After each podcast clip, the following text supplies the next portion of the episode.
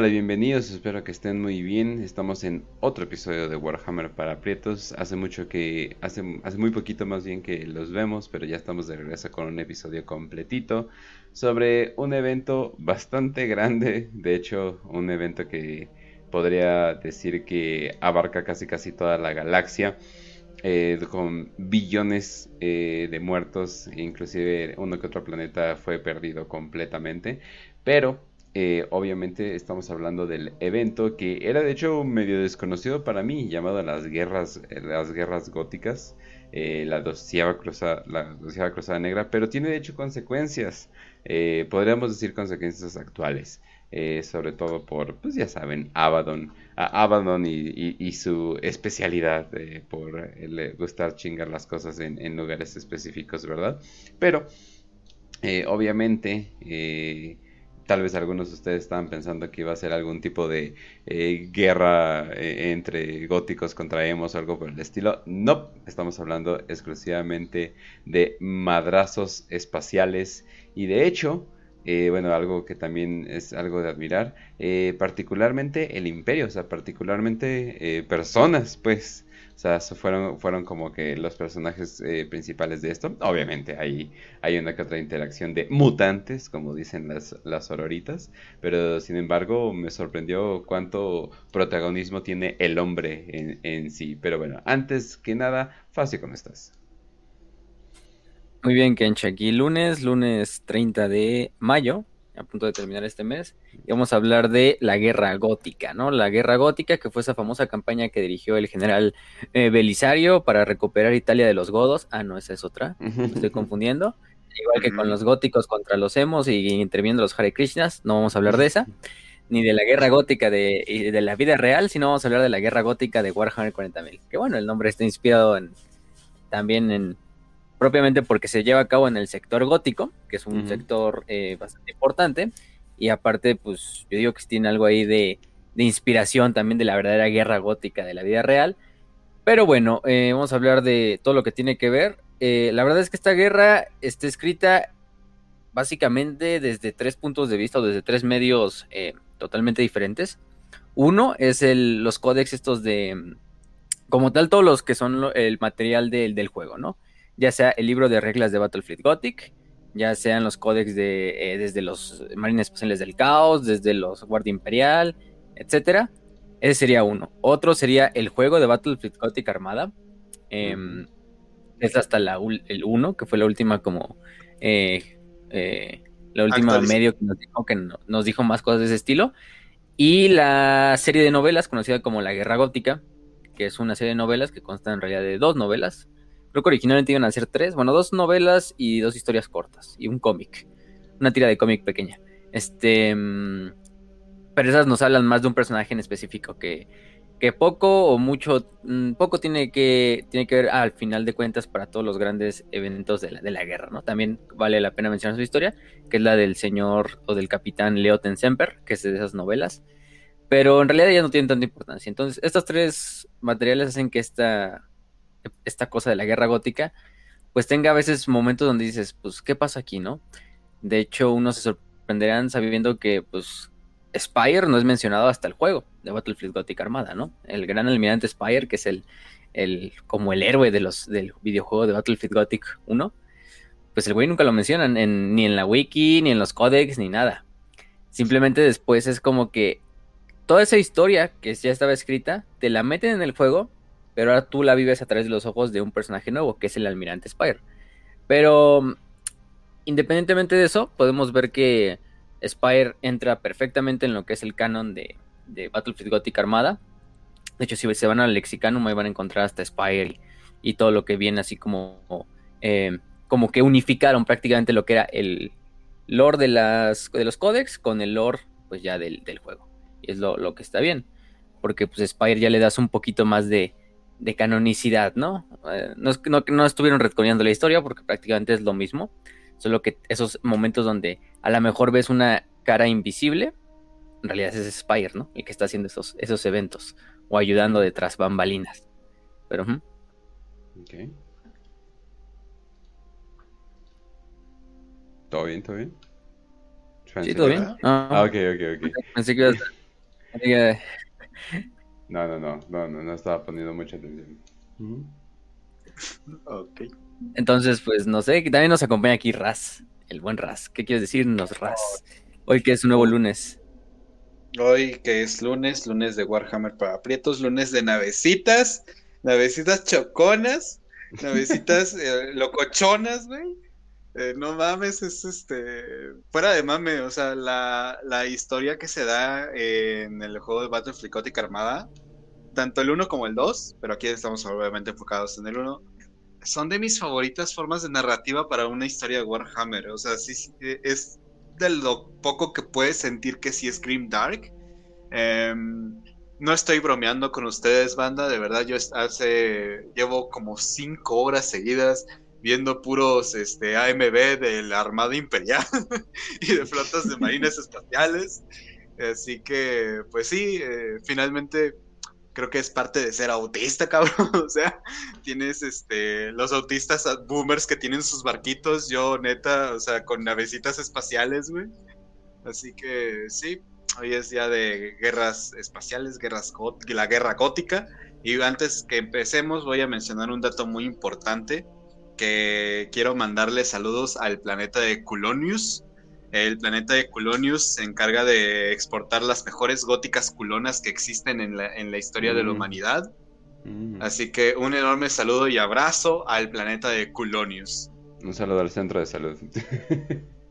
eh, los que sepan qué pedo el DF van a saber, van a saber qué onda.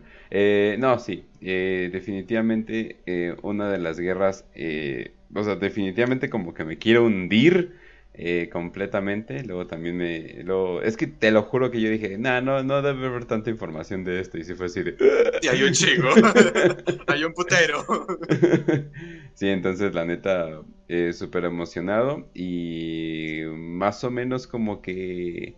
Eh, yo dije, wow, no voy a tener un mejor, no voy a tener un mejor personaje como para anclarme que el, el Inquisidor Horst.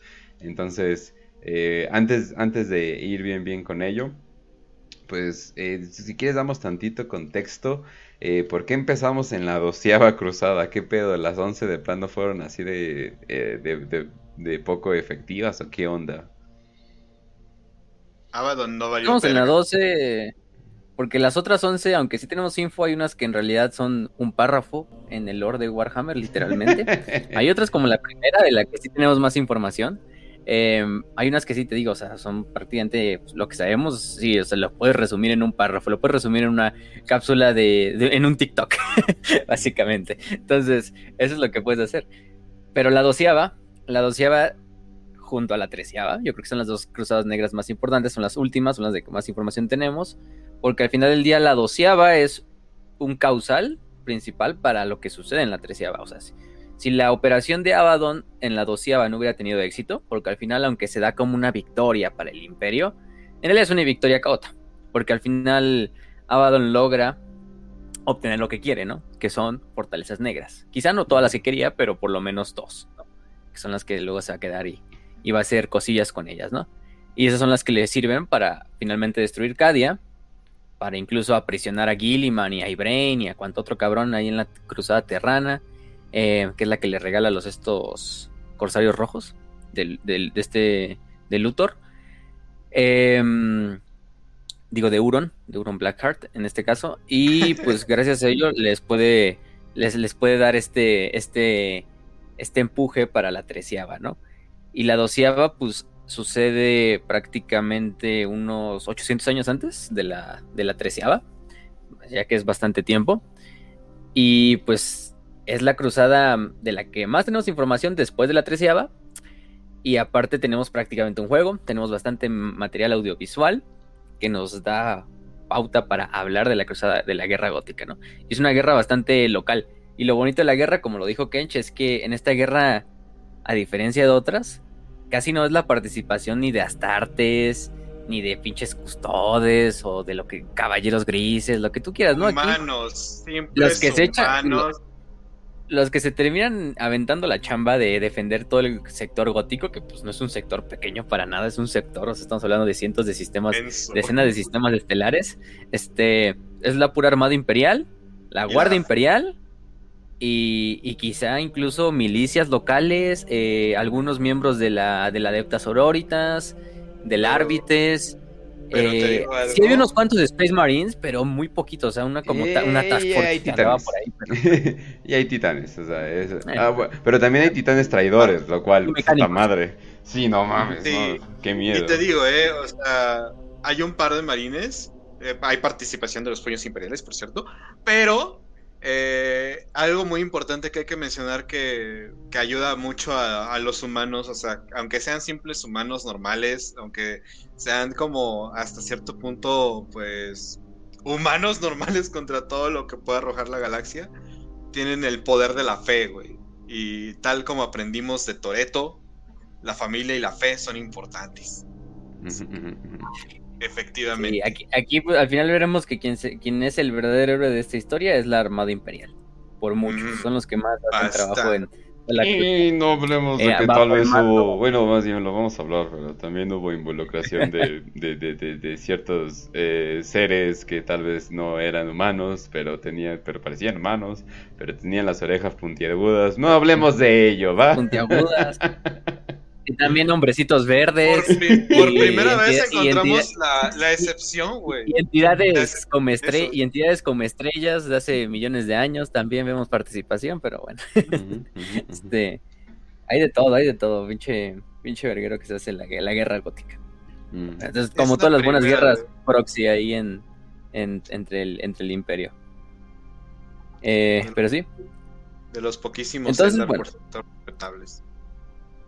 De Eldratain, que quién sabe si sea canon, bueno, sí es canon. Para mí, Es eh, todo Battlefield es canon.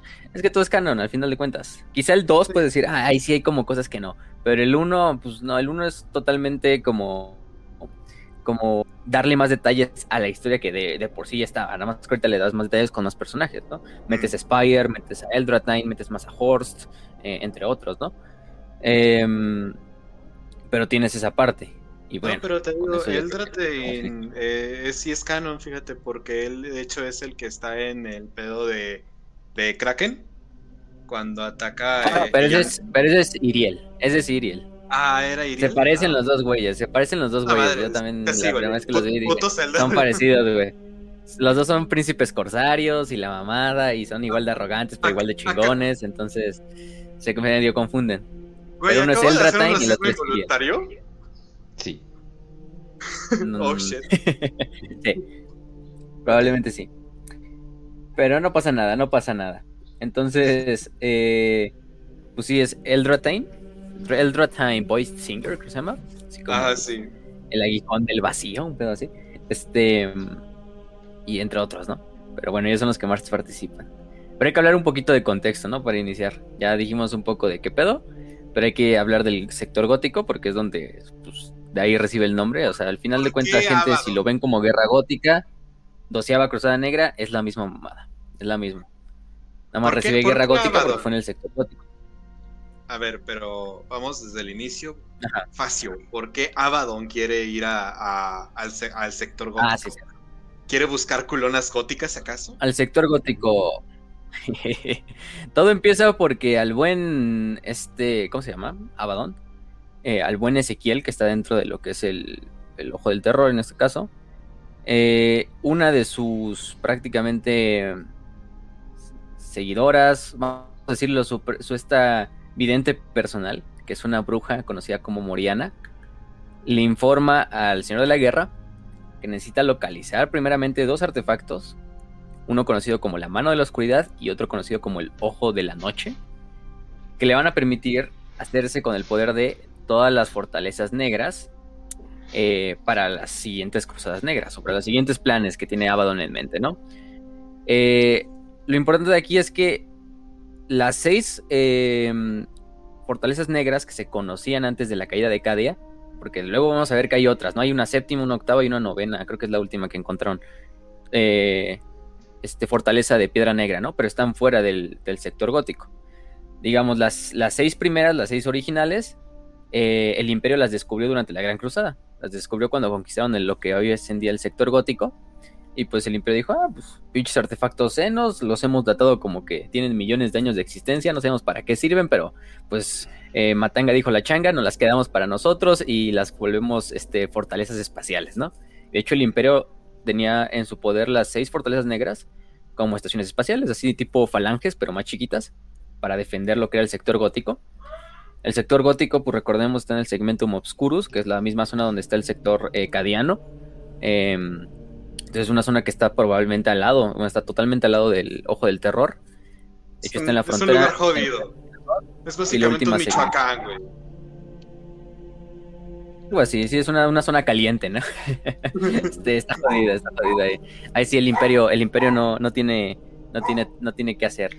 Entonces, bueno, por esa parte, lo que hacen es que mm, le dicen, no, pues esta bruja llamada Moriana le dice, recupere esos artefactos para que tengas las, fortalezas negras, ¿no? En este caso, ya con las fortalezas negras, pues vas a poder hacer tu desmadre. Aquí hay algo interesante antes de, continuar. Moriana, esta bruja, que de hecho sale en el prólogo de, de, de Battlefield Gothic. Ahí la ven toda, hasta burlándose de Abaddon en sujeta, casi casi. Y el Abaddon así de, nada más, eh, no te vuelvas a hacer reír o te mato aquí, bruja, Ese, y, la vieja, nah, voy a seguir con mis pinches eh, acertijos todos cagados, ¿no? Este, Moriana no solo sale en esta, en esta historia, ¿no? También sale, por ejemplo, ayudando al, a Honsu, que es uno de los estos famosos, el archienemigo de Uriel Ventris, las novelas de ah. Uriel Ventris. Hacer su desmadrito. Pero lo interesante de Moriana es que hay varias teorías, y de hecho Moriana es un nombre que nos dan en las novelas de la herejía de Horus, o bueno, por lo menos que sabemos de la herejía de Horus, que es una de las cuatro fundadoras de la Inquisición. Si recordamos, ya tenemos tres de los cuatro miembros fundadores de la Inquisición confirmados. Uno de ellos sería este Kirill Sinderman, otro sería Lemuel Gaumon, que era amigo de Ariman, era un simple humano que termina siendo casi casi un avatar de un, de un de un fragmento de Magnus y luego se vuelve invulnerable a, los, a la posesión demoníaca. Y el otro es esta Mendera Kendall, que era una hermana del silencio, ¿no? La cuarta, eh, la cuarta, el cuarto individuo es una tal Moriana, que es del mismo nombre, ¿no? O sea, no hay nada que nos, confirme que es la misma Moriana, pero bueno, si ves un nombre en Warhammer, obviamente eso tiene implicaciones, ¿no? Eh, lo que sabemos es que era una Orusiana, una inquisidora Orusiana, o sea, estas que creían que debían hacer un nuevo avatar, eh, utilizando la disformidad para que el, emperador reencarnara, un pedo así muy, muy raro. Y la terminan desterrando, la vieja se termina desterrando y se supone que termina perdiéndose la historia. Esta tal Moriana actual, que es la que le dice a Abaddon que tiene que buscar estos artefactos, pues, es, pues por obvias razones decimos que es la misma, porque pues, es, es, obvio, ¿no? Es, termina cayendo en el caos y termina siendo esta como vidente, esta bruja y que quedan muchos güeyes del caos a, pedir como consejo. Eh, hay varias teorías de quién es Moriana. Unas dicen que Moriana, y es una teoría muy buena, que la encontré por ahí. Em, no la podemos hablar en ese capítulo porque pues, no es un capítulo de ella, pero una de las teorías es que es la misma Sirene Valantion, la dama carmesí, creo que le llamaban. Esta que era la, gran amiga de, de Argel Tal y que era como consejera de los portadores de la palabra es esta Moriana. Una de las teorías es esa, ¿no? Lo último que sabemos decir en Valantion es que creo que la secuestra este, uno de los de la Cabala y la terminan haciendo perpetua. La terminan haciendo una perpetua artificial, así como John Grammaticus, y la Cabala se la lleva. Después ya no sabemos qué pasa. A menos que las siguientes novelas de la herejía ya lo confirmen o, o digan qué, pedo, qué pasa con Sirene. Pero hay bastantes cosas que, que apoyan esta teoría de que. Esta es una teoría, es headcanon de muchos, ¿no? Pero la leí y dije, ah, pues tiene sentido no, no está tan descabellada. Y podría ser, pero bueno. El chiste es que Moriana simplemente le dice, pues busca este desmadre para que puedas tener las, las buenas las buenas fortalezas negras. Al final las seis fortalezas negras están en el, en el, sector gótico. Entonces, pues qué mejor que atacar directamente el sector gótico. Em, ¿Qué más? Pues durante esta parte vamos a ver que la guerra que hace este Abaddon pues es una guerra que está bastante bien planeada la planea meticulosamente eh, y le sale muy bien, le sale muy bien el pinche, la sorpresa inicial, ¿no? Porque pues todos los imperiales pensaban, no, güey, pues Abaddon siempre ha atacado a través de, la puerta cadiana, ¿no? O sea, que, que, va a hacer que la siguiente cruzada negra sea por otro lado, ¿no? Obviamente va a atacar por aquí, ¿no? Y todos confiados de que, ah, sí, ese güey va a atacar por aquí.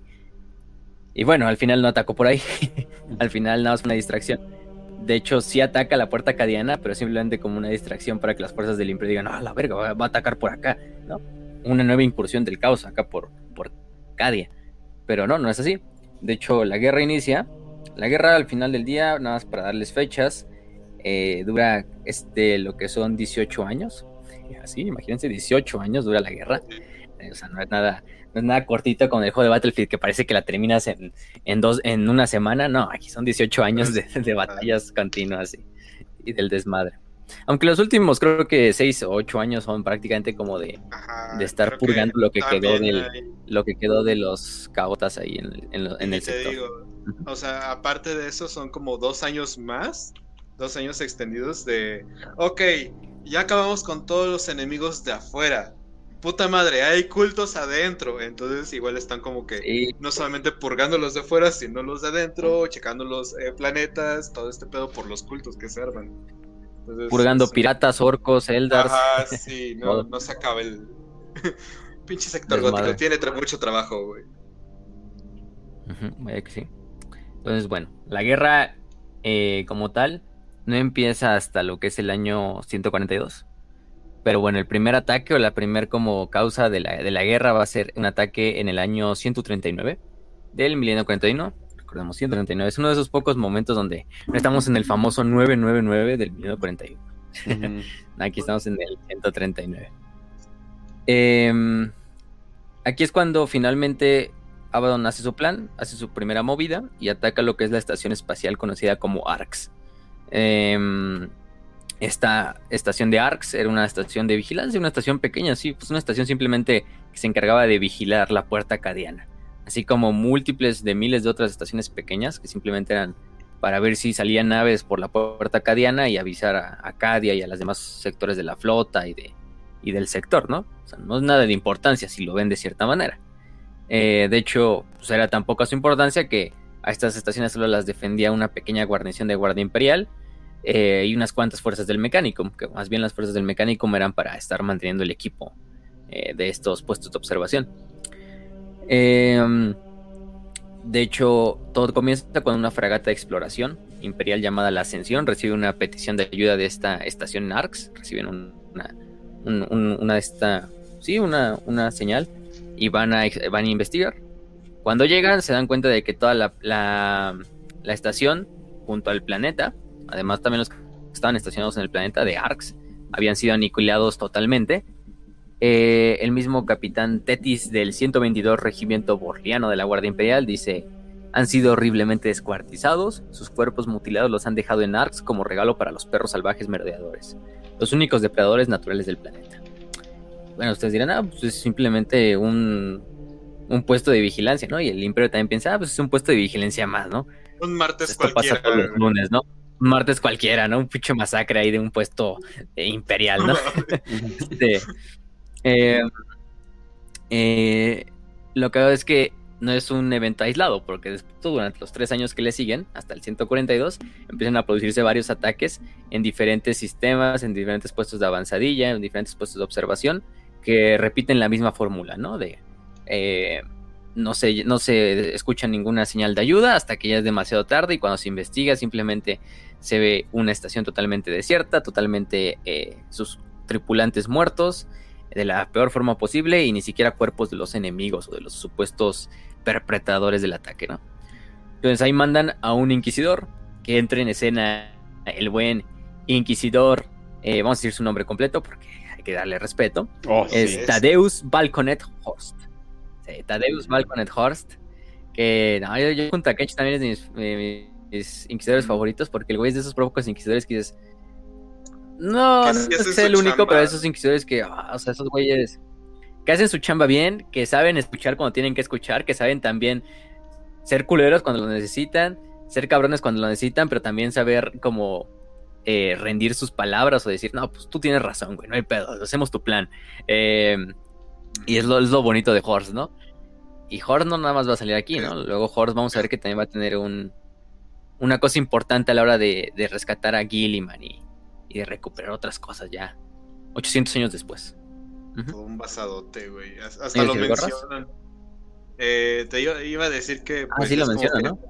Ajá, lo mencionan en Battlefield. Que Gothic 2, falleció, sí. ¿no? Falleció así Ajá. en, en Me pregunto qué habrá sido de él. Y, ah, pues donde sea que esté, estoy seguro de que está haciendo su trabajo. O cosas así dicen. Y él, pues es de los poquísimos personajes en 40k que son tanto diplomáticos con los suyos como estratégicos para vencer al que no es de los suyos. ¿Me explico? Entonces, sí, Horst, eh, entre lo que es Horst y Von. Ah, ¿cómo se llamaba? Von Ravensburg. Ravens, esa cosa. Latino diciendo nombres. Eh, pero sí, o sea. No. O, dile Cornelius para los compas ya. Cornelius. Lord, Señor Admiral, Cornelius. Lord Ar- Admiral Cornelius von Ravensburg, verga, o sea, si no, o sea, si no, o sea, si no puedes matar a una ballena con un pito parado y una y un cuchillo en tu boca, es así de, güey, no, que no te pongan ese nombre porque más te vale estar a las expectativas de ese nombre, sí, o sea. Sí. Bueno, iba- vamos a decir, Rave- Ravensburg o Cornelius lo, está, lo estuvo también, o sea, los personajes que vemos aquí. De hecho, también, como que muchos de los eventos que te cuentan en el juego de Battlefield Gothic son eventos que se los echa Ravensburg, él dirigiendo personalmente. Pero en el Ajá. juego ya le dan así, ah, güey. El güey es un gran almirante, tampoco puede estar en todos los lados al mismo tiempo. Entonces mete también a Spire para que Spire también esté ahí como su aprendiz chingón de Ravensburg y, y que vaya ahí su segundo al mando, ¿no? Que los dos hacen también un pinche dúo dinámico. Bueno, un trío ahí con, con Horst también, porque los tres en realidad es Spire, Horst y, y Ravensburg, quien están haciendo su desmadrito eh, para chingar a Abaddon. Entonces, pues, pues sí, ¿no? Pero bueno, en este caso Horst, que era un inquisidor, no me acuerdo de qué ordo. eh, creo que no lo mencionan incluso, no sé, no sé si mencionan de qué ordo es. Di- Digo Me Xenos sí. porque, porque está buscando, de hecho, te manda una misión donde tienes que encontrar un artefacto Xenos y pues es muy encargado de pedos así de, ah, sí, entonces ahorita hay que protegernos de los Eldar, ah, acaba de llegar un Guaj Orco, eh, cosas así, entonces yo creo que es más de Xenos, o sea, es a ojo de buen cubero, ojo. Eh, Sí, quién sabe. No, no lo sabremos, pero también, pues sí puede ser. También tengo mis sospechas en que es de la del Hereticus, pero, pero bueno. Independientemente de eso, pues eh, es chingón. empieza a investigar. empieza a estar ahí viendo qué pedo, cómo son estos, estos movimientos tan raros, vamos a predecir dónde está lo siguiente y todo, ¿no? Después de un año, un año después del asalto a la estación de Arx, varias naves de patrulla hacen un descubrimiento en el sector Atena. Es eh, que varias naves comerciales y naves de combate del Imperio están flotando aparentemente destruidas en el espacio. Y entre ellas incluso un acorazado clase emperador, o sea, no cualquier nave, incluso un acorazado clase emperador, o sea, la nave más grande que no sea una gloriana en, en el arsenal del Imperio se han hallado ahí flotando, ¿no? Cuando las abordan, se descubre que todos los tripulantes están muertos, sus cuerpos están fusionados prácticamente con lo que son las salas, los pasillos, sus estaciones de trabajo, enfermos completamente en descomposición. Los magos biólogos hacen investigaciones y determinan que, pues sí, estos seres eh, o estos antiguos tripulantes imperiales, pues probablemente estaban vivos durante mucho tiempo de esta propia fusión con, con la nave. eh, eh, y bueno, no se encuentran cadáveres de ningún enemigo, o sea, es decir, no se encuentra nada de esto. Y luego el inquisidor eh, Horst va a llevar una investigación también él propia, con sus agentes, con sus espías. Y llegan a oídos de ellos unos rumores de que hay unos capitanes de la flota imperial que acaban de hablar de una antigua nave eh, del caos que no se veía desde hace milenios, ¿no? Una antigua leyenda conocida como la Garra de la Plaga, ¿no? Esta nave, que era una nave, pues, al servicio, ya dirían por el nombre de Norgol, una nave de, la Guardia de la Muerte propiamente. Eh, es una nave bastante famosa en el sector gótico, porque pues, durante cuatro milenios les trajo bastantes problemas al, al- imperio, nunca la pudieron destruir y esa nave se destruyó muchas naves imperiales en el camino. Entonces, em, estas fuerzas bajo estos marines de la Guardia de la Muerte luego arrasan un mundo colmena llamado Morganhast, eh, donde pues, matan a, bastantes, a bastante población y Horst se convence de que las fuerzas del caos planean otra incursión a gran escala, ¿no? Eh, se ponen todos los puestos de vigilancia alerta máxima, pero los que están en la puerta acadiana, y a partir de ese momento eh, todo el segmentum obscurus también se pone en alerta máxima, incluido el sector gótico, ¿no? Pero bueno, todos ellos pensaban que iba a llegar por ahí, ¿no? Eh, por, el, por, el, por Cadia, ¿no? Como siempre, ha- como siempre ha hecho la, la, la fuerza, la fuerza caota. Entonces, pues vemos que es una distracción totalmente hecha, eh, premeditada por parte de, de Abaddon, mandar a unos cuantos peleles ahí a, atacar lo que es estos, esta parte de la, de la galaxia o del sector, del, del segmentum, para, hacer que los imperiales digan, ah, nomás van a atacar por ahí, ¿no? Que muerden el bait, bien, entre ellos todos, ¿no? Em, y también le llegan información a Horst de que, bueno, eh, que obviamente quien está detrás de todo este desmadre, pues, pues no es nada más y nada menos que, el buen Abaddon, ¿no? Eh, Abaddon, que pues ya sabemos, es el señor de la guerra del caos. Eh, mientras tanto, pues en el sector gótico, que se encontraba a 2500 años luz, es una distancia relativamente lejana, porque digamos tienes que cruzar, el sector gótico estaría al otro lado de lo que es el, el, ojo del terror, como en polos opuestos del, océano disforme. Em, eh, se empieza a captar una gran perturbación de la disformidad. Se empiezan a captar tormentas disformes que empiezan a aumentar gradualmente a medida que transcurre el año, que ya es el 142. En varios mundos, pues la noticia de que se están acentuando estas tormentas disformes, pues no es recibida con muy buenos ojos, obviamente. y toda la gente empieza a entrar en pues en pinche histeria colectiva, ¿no? A lo largo de cientos de mundos, de decenas de mundos del sector gótico. Eh, lo que hago es que la tormenta disforme parece que solo está rodeando el sector gótico. Hasta los siempre dicen, ¿qué pedo? ¿No? O sea, está como. No es una tormenta disforme natural. Que sí, hay tormentas disformes naturales, gente. O sea, hay tormentas disformes que, que o sea, son porque simplemente pues, la disformidad es cambiante y es caótica. Como los pues, huracanes aquí. Pero estas no. Ajá, ¿no? Exactamente, ¿no? O sea, es como, aquí es como ya están utilizando el, el, harp, ¿no? Los, los gringos para crear un pinche huracán. Eh, en este caso. No, pero aquí es lo mismo, ¿no?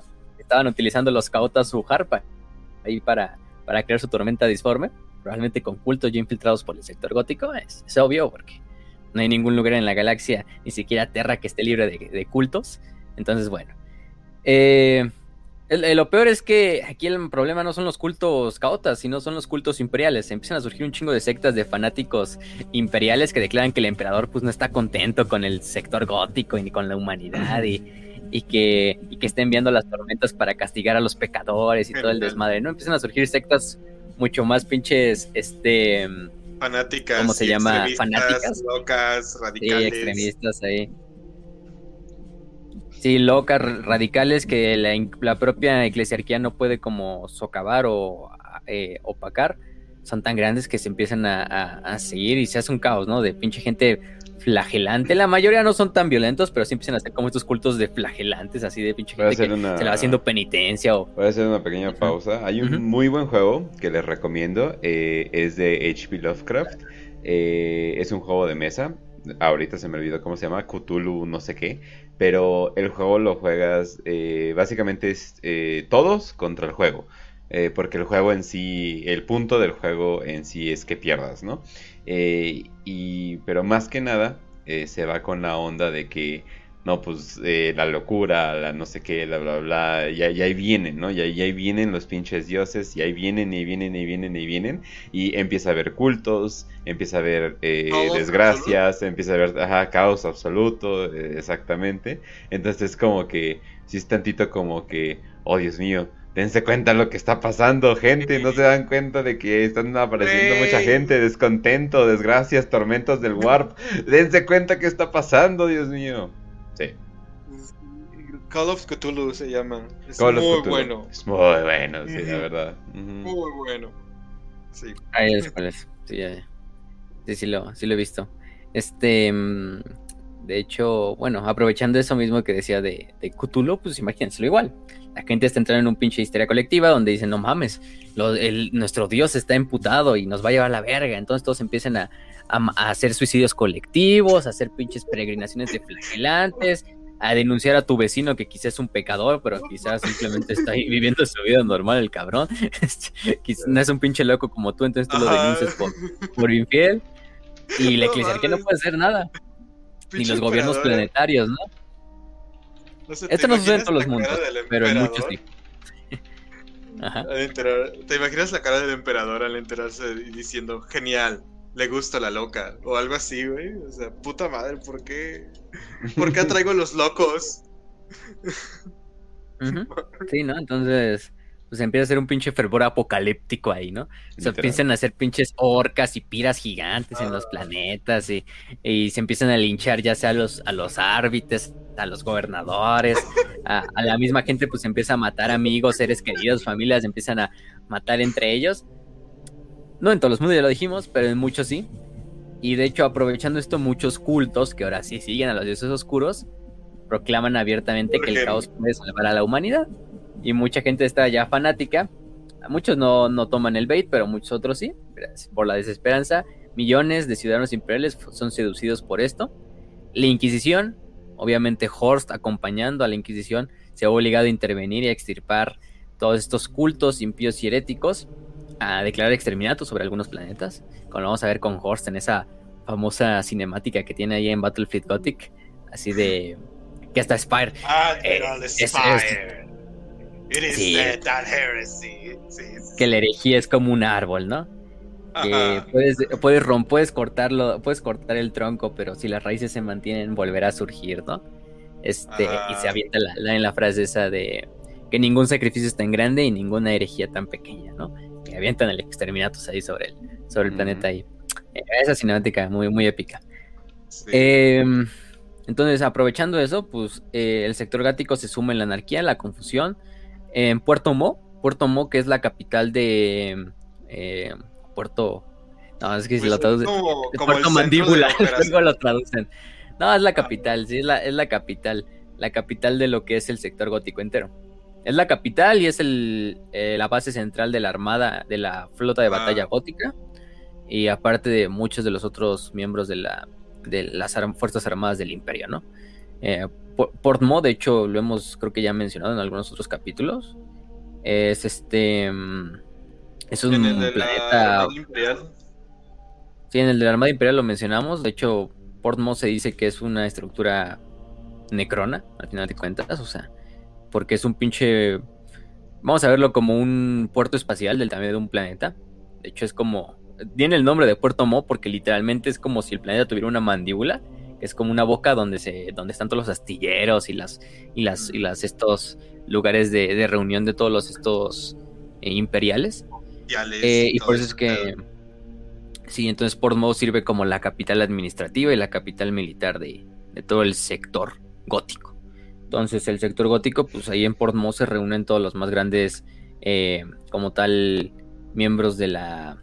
Pero sí les decimos, es un planeta que probablemente sea un Y un planeta. pinche Necron así de, ¿dónde habré dejado mi camioneta? sí, sí, sí. Este.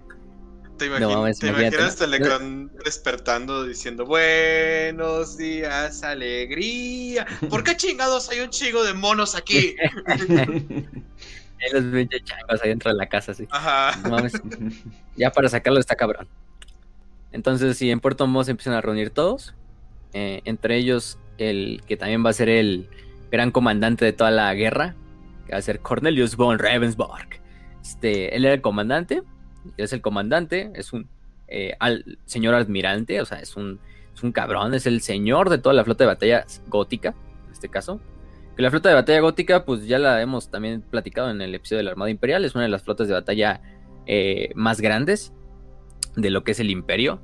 Quizá no tan grande como una flota de batalla del Segmentum, que esas son, ya son más grandes, como la, la Solar, o la, de hecho, la, que le tocaría a este sector sería el, bueno, la flota de todo el Segmentum sería la, la Tempestus, pero la Tempestus está desperdigada a través de todo lo que es la, el Segmentum, ¿no? Entonces aquí, al final de cuentas, a quien le toca la, la gran defensa de la, del sector es a la flota de batalla gótica, ¿no? Que están luchando en su territorio local, ¿no? Están defendiendo sus hogares, defendiendo sus, sus lugares de nacimiento, su, gente, entonces pues también tiene un poquito más de significado, ¿no? Es toda la gente del sector gótico defendiéndose a sí mismo, ¿no? Defendiendo su, su lugar de origen. También luego vamos a ver que también participa otro sector de un pequeño pedacito de la flota de batalla agripina, que es otra flota de batalla vecina, pero no tanto, ¿no? Aquí el que importa en verdad es el, el, el gótico, o la flota de batalla gótica, la Battle Fleet Gothic. Entonces, sí, el Ravensburg es el que se le pone al mando de todo este de todas estas fuerzas imperiales. De hecho, se le da el mando de todas las fuerzas imperiales, incluyendo a los Space Marines, incluyendo a los árbitres, a las hermanas de batalla, al Mechanicum, a la Eclesiarquía, etcétera, etcétera, ¿no? Para que, Que te confieran que- ese título debes de ser un chingón, o sea, una verga. Y que los marines te respeten, güey, o sea, no. Sí, de hecho, luego cuando tienen así como su esta, su esta plática, así que se reúnen todos, así se reúnen los Ahí altos mandos de de las organizaciones. Sí, hay un puño imperial así, y, y el, y el Ravensburg así de, como el primero entre iguales, ah, cabrón, así, tomo mando de toda esta operación. Como- y todos, ah, sí, no hay pedo, no hay pedo. Y así los del, los del mecánico, estamos, los del mecánico, estamos listos para dar todos nuestros mundos forja al mando de, de, de usted, señor almirante, ¿no? Los Space Marines dicen, ah, sí, su autismo así de, nosotros somos la espada que desvanecerá la oscuridad. ¿eh?". y la verga, ¿no? Este, y en los del ejército imperial también, el, el alto general, eh, bueno, el señor militante, creo que es el Lord Militant, eh, entre otras, ¿no? La flota de batalla agripina también da sus, sus estos al mando de, de Ravensburg, e incluso Horst, que de hecho tú dirías, ah, a lo mejor Horst debería ser el que, por rango, porque es un inquisidor, ¿no? Al final de él no hay nadie arriba, este, debería ser el que toma el mando, ¿no? Horst dice, no, no hay pedo, tú tómalo, Ravensburg. Yo voy a estar en mis carnal. propias, haciendo mis propias misiones. Sí, de, todos modos, Horst se queda ahí como un gran aliado al, al- al lado de, de Ravensburg, ¿no? Y de, y de Spire y de todos los demás. Pero, pero sí, por ejemplo, el fabricador Cambrius es el fabricador del Mechanicum que está ahí al, al mando. Que de hecho te lo vuelves a encontrar en Battlefield Gothic 2. es Sí. algo cagado. Eh, al mando de los puños imperiales. Gothic 2, güey. Al mando de los puños imperiales está el capitán Tiberius Solarian, que es un capitán de los puños imperiales. Capitán, ¿eh? Pero casi no vemos a los puños imperiales durante la guerra, eso hay que decirlo. O sea, simplemente están como ahí de, en el fondo, luchando, eh, entre otros, ¿no? También está, por ejemplo, el mariscal llamado Byzantine, que era el. O Byzantine, que era el como líder de los árbitres, entre otros. Eh, ¿Quién más? Entonces tenemos. Ya tenemos como organizado todo lo que son la, la- la cadena de- del mando imperial, ¿no? Entonces Horst le da la información al alto mando de lo que es este. mm, al alto mando de lo que es el, el imperio. eh, y, de, y de este caso del buen, ¿cómo se llama? Horst. De que todo lo que se avecina al, al sector gótico es probablemente. eh, que el sector gótico está por sí solo, ¿no? El sector gótico está solo, nadie va a venir a su rescate, las la disformidad son incapaces de ser traspasadas, por lo tanto eh, les toca a ellos sacar la lucha a las fuerzas que tienen. Se deberían de esperar, como decirlo, hasta, hasta que los refuerzos lleguen, que pues, puede ser dentro de incluso cientos de años, porque las tormentas de disformidad pues, pueden durar eso, ¿no? Pueden durar desde unos cuantos meses, unas cuantas semanas, unos cuantos años, incluso décadas, siglos, ¿no? Eh, entonces si le dan, le dan esta de, pues sí, güey, no, estamos nosotros solos, ¿no? Chingue su madre aquí. Aquí solo tenemos eh, nosotros, ¿cómo se llama? El, el tiempo contado, ¿no? Porque lo que se avecina al sector es, es algo que no hemos visto desde hace bastante tiempo. Entonces, si ya dijimos lo de los cultos que empiezan a surgir, la mayoría se logran como, pues, de cierta manera, este, socavar o apagar. Hasta ahí tenemos como algo de, de alivio, ¿no? Para lo que son los estos, para los imperiales. Aquí es cuando finalmente Horst recibe indicios de que lo que están buscando eh, los caotas no es cualquier cosa, están buscando, no es una campaña simplemente de destrucción deliberada ni nada, ¿no?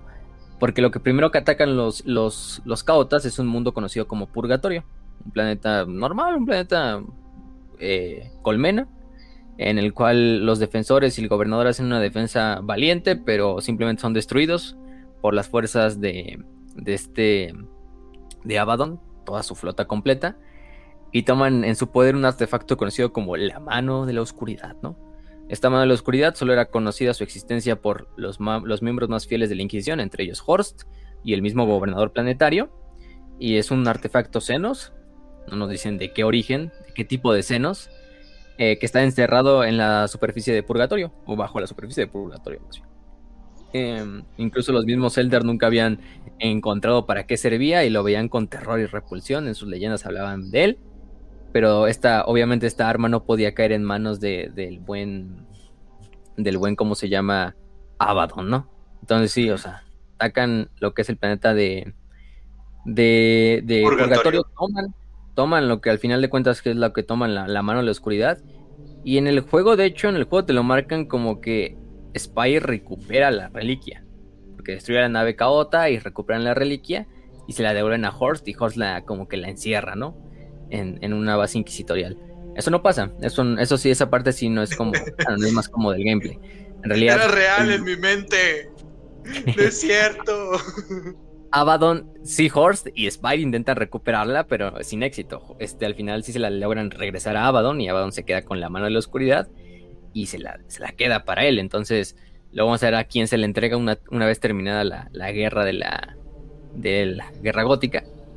Pero sí, aquí es, esa parte sí es diferente al juego, ¿no? Aquí no, no, no la recuperamos. Eso simplemente es como para, para alargar el juego, ¿no? Así, así vamos a recuperar la, la chingadera. ¿no?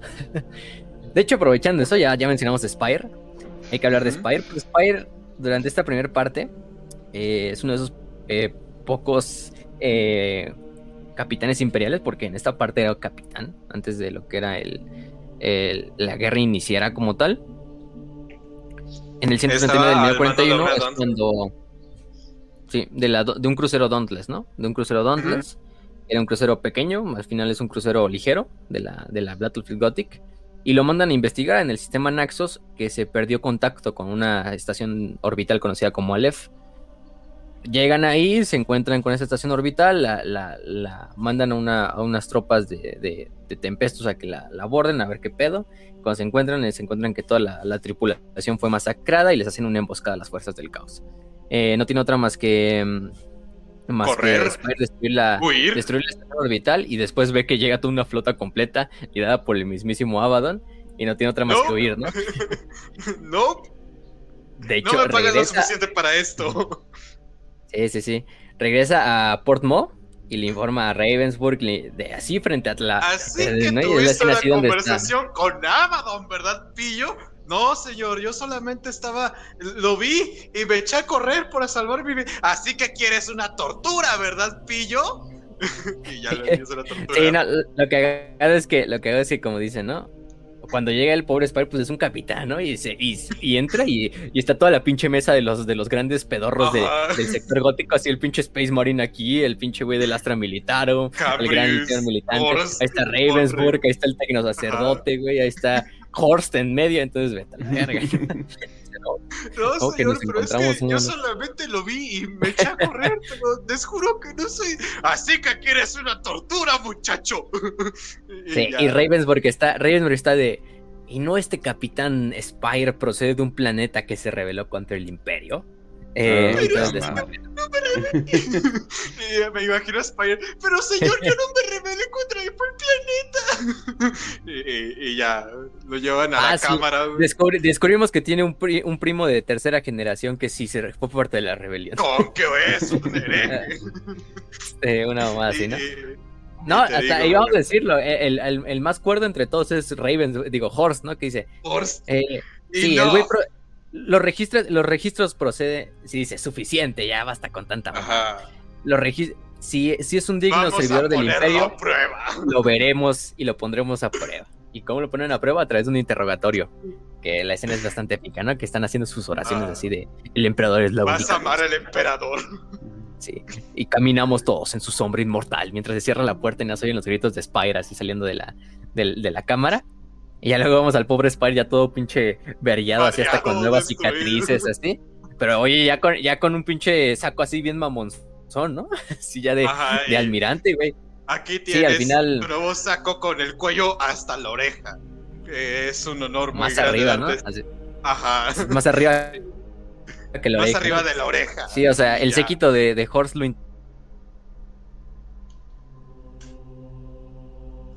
el imperio que no mintió, que no está, no tiene ningún y Horst o sea, ah, perdón, ahí se me fue, ahí está, ahí estoy, sí se me escucha. No, ya, ya, ya. Probando, probando.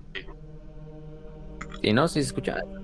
Sí, sí, sí. Ah, va. Entonces Ravensburg y Horst ascienden a Spire a ser almirante, almirante de la Armada Imperial y al, almirante Lo, lo de que la, es muy cagado, de la porque de esta. Horst lo, lo que es cagado porque Horst lo asciende tipo de, ah, sí, eh, una disculpa, sé que me pasé de la mano, pero aquí tienes, te voy a dar una flota de tres naves.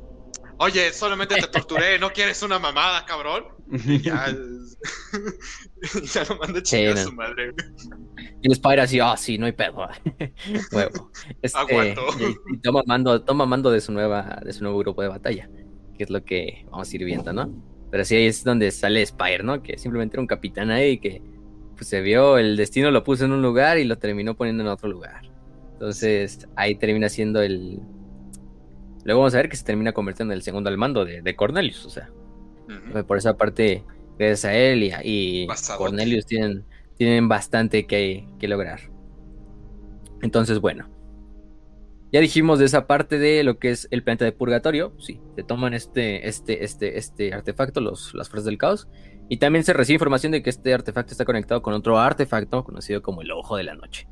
El Ojo de la Noche es un plan, es un este, es otro, ¿cómo se llama? Artefacto. Que sí tenemos más información, porque de la mano de la oscuridad no tenemos mucha información, qué es lo que hace.